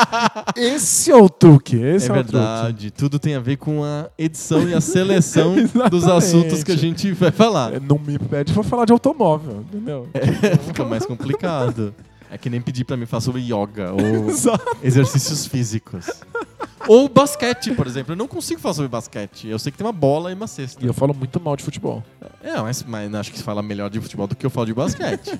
Tem um blog que você pode começar a ler que vai te ajudar. eu vou escutar o Bola Presa número zero, Isso, que é, que é pra iniciantes. que é pra iniciantes. Boa. E toda vez, que- eh, toda vez que eu chego em casa, não é a barata da vizinha que tá na minha cama, mas ah, eu ligo a TV e t- o Sport TV tá passando a NBA. É todo dia. Tem bastante agora, né? Eles passam todo dia. É Assiste, tipo, o, vale o a pena, é mó desenho, legal. é o desenho do pica-pau do Sport TV, é o jogo da NBA. Você não tá querendo um novo hobby? É mais um. Mas isso é, a gente falou sobre hobbies no tapete vermelho do Poco Pixel. E só Ah, é? os mecenas esclarecidos escutaram a gente falando sobre hobbies. Não, pra, pra mim é só uma Não linha hobbies, temporal o, só. o filósofo Hobbes. Sobre hobbies. que não são aqueles de seda também. Hobbes, o filósofo, a gente já falou em outro debate de bolsa Exato, antigo. exatamente. sobre o goleiro Bruno e Hobbes. É o conceito de goleiro Bruno em Hobbes. A gente podia fazer também um, um, um paper do conceito de hobbies em hobbies. O que você acha? Pra ganhar o prêmio do trocadilho do ano? Não, muito infame. Você Já, já pode ir pro café filosófico já. Nossa, é pro café infamófimo. É... A gente recebeu uma cartinha também sobre o tema da semana passada, que foi... Música clássica. Não foi música clássica. Foi jogos europeus. Isso, jogos europeus. Você sabia? Eu sabia, eu sempre Sabia. sei. Eu sei, mas não lembro. O Léo Correia escreveu pra gente, disse que ele tem duas observações sobre o episódio Eurotrip, que foi sobre os jogos europeus. Ele diz que o Resident Evil não chega a ter puzzles que inviabilizam um jogo como Alone in the Dark. Mas é fácil chegar no último chefe sem munição e aí você não consegue matar o cara. É impossível de terminar. É porque no no Alone in the Dark, se você não desce com o isqueiro, acabou o jogo. Fim. Se você Adeus. Ou sem Ah, a espada. Você quebrou a se espada. quebrou a espada, quebrou. Eu adoro. Tipo, se você desce com a caixa de fósforo, porque dá na mesma caixa de fósforo e um isqueiro. Não, a caixa de fósforo molha e você perdeu o jogo. É- Essa é a lição que o Alone in the Dark dá pra vida. É, o Resident Nunca Evil põe a caixa de fósforo no, no, bolso. bolso. É isso que eu aprendi com os videogames. Exato. Resident Evil, de fato, não tem nenhum puzzle desse tipo, mas você pode ir tão mal no jogo que não tem mais o que fazer. Por exemplo, você pode, você pode gastar todas as ervas possíveis e chegar no chefe final com poucas ervas de E- life e ou a- com pouca munição. E aí você não consegue. É, isso tem que ser Deus. Você tem que matar na faquinha sem tomar nenhum É dano. o que ele fala, tem que ser o- o- a façanha de conseguir matar o cara na faquinha. Mas sabe... e- O Michael Jackson talvez conseguisse na Em- faquinha. Em anedota relacionada. Eu jogava no Dreamcast o Soldier of Fortune, que era um, um jogo de tiro, muito difícil, inclusive. Que tem. É, Toda vez que eu escuto a- o termo Soldiers of Fortune, eu lembro do Soldados da tradu- Fortuna? tradução errada do cla- esquadrão- Esquadrão Classe A, o grupo de soldados da fortuna. Muito bom. Mas aí, o jogo tinha checkpoints, então volta e meia ele salvava. Só que ele salvava não porque o game designer planejou aquele lugar pra ser um lugar seguro e aí ele pode parar e salvar. Ele salva por tempo. Então, tipo, você joga 15 minutos, salva. Joga 15 Ah, minutos, salva. Podia Joga ser 15 Ah, no meio minutos, do salva. mon- gente, um monte de tiro cruzado, o cara te matando e já- Isso. já aparece de novo ali. É, ele salvou num momento em que eu não tinha nada de munição, com um tiquinho de, de, de life, sendo... Sendo, sendo fuzilado. fuzilado, e aí eu dava três passos e morria, dava quatro passos e morria, dava dois passos e É morria. melhor começar de novo, E né? aí eu. eu- eu- Então tinha começado de novo horas e horas e horas de jogo. Não dá. E aí eu tive que ficar Deus pra conseguir passar um pouco, mas mesmo assim eu morria no final da fase, e aí O abandonei, jogo abandonei o inviabilizou, jogo. inviabilizou o jogo. Tchau, jogo. Tchau, jogo. É, e o segundo ponto que o o Léo Correia é o mais divertido que ele fala sobre a, a série de TV Another World, que foi uma série que tipo ficou no ar por 30 anos, era muito famosa nos Estados Unidos. É, faz sentido. Não tinha como lançar o jogo com esse nome. As pessoas iam achar que é o jogo, é da, o jogo da sitcom. da sitcom, sei lá, da série, não sei só qual que era o tema dessa série Another World, mas tipo, né. Depois ele escreve isso, eu, eu coloquei no próprio, na- na- nos famosos links do post. Aliás, leiam os links do post, a gente faz com todo amor e carinho. A gente é muita gente, mas o Adriano, o Adriano faz com muito amor e carinho. Eu faço com sazão, amor e carinho. Os links do post, recomendo, escutem, eu leiam. Escutem o podcast e leiam os links do post, porque tem algumas observações lá que eu faço quando eu escuto de novo o podcast e que falhou, a gente esqueceu um, um, um- um conteúdo, por exemplo. Eu não sabia o nome do computador que fazia sucesso na Europa Oriental. Aí eu escrevi isso no Nos links. nos links do post e assim por diante. É, e ele, ele, o Léo Correa menciona aqui que o Mega Drive era um- uma empresa que fazia discos rígidos nos Estados Unidos. Muito legal. É, faz, faz muito sentido, inclusive. Eu- É, eu- faz eu- muito mais sentido um, um hard drive se chamar Mega Drive do que um videogame chamar Mega Drive. Ele não tem nem drive, você coloca um cartucho nele. Man, que- que- Quem tirou esse nome, né? Do- Por que, que ele tá aí? Exato. Pra ele chamar só Mega. Olha que legal. É, Sega Mega. Olha, é um trocadilho bom. Acho que é Gostei. por isso que eles usaram esse Mega Drive, por causa da SEGA. Eu não entendi porquê, mas aí eles foram obrigados a trocar o nome pro Genesis. E aí o Léo acha que ninguém confundiria o videogame Genesis com a banda Genesis. É, Ninguém achava que era o jogo da banda. É um console que só aceita jogos sobre a banda Genesis. É, Eu acho que é meio difícil de, de confundir mesmo. de fato. É, o Mega Drive é mais fácil. Another World era mais fácil confundir. É, porque pô, é o jogo do seriado, pô. né? É, a gente acabou de falar no nosso tema principal: jogos de filmes, jogos de quadrinhos, jogos de desenho animado. podia Jogos de ter um- série de ter um TV. série de TV. Exato. Com certeza. Muito bom! Cartinhas, a gente tem agora cartinhas sequinhas, porque a gente tem um podcast enorme agora, cada vez maior. Eu tenho medo de já passar o anticast agora em duração. Verdade. Fora o tap- o tapete vermelho. A gente faz o tapete vermelho. E a gente fez um mini debate de bolso. Depois do debate de bolso. Que ninguém escutou a não ser os mecenas esclarecidos do Poco Pixel. Como é que faz pra ser um mecenas esclarecido? Você seja esclarecido, por gentileza, e, Opa, e número um. vá no apoia.se barra PocoPixel. Número 2, é isso aí. Só por 10 reais por mês você pode participar dessa grande festa que é o Poco Pixel toda Essa semana. festa da groselha. Essa explosão de sabores. Fechamos? Fechamos? Semana que vem a gente volta então com mais papo novo. Sobre o videogame velho. Valeu! Tchau!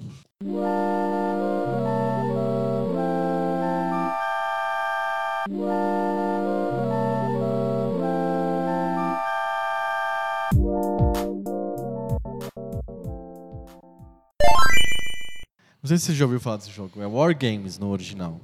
É, é filme ou jogo? É filme. E eu falei, jogo? É E- filme. Eu f- eu falei, ih, vou ter que parar aqui a gravação de novo. Não, você falou filme e depois falou jogo. Ah, é? É, pelo menos eu acho que sim. Tá, eu vou parar aqui, porque ninguém merece ficar escutando digressões sobre eu falei filme e falei jogo.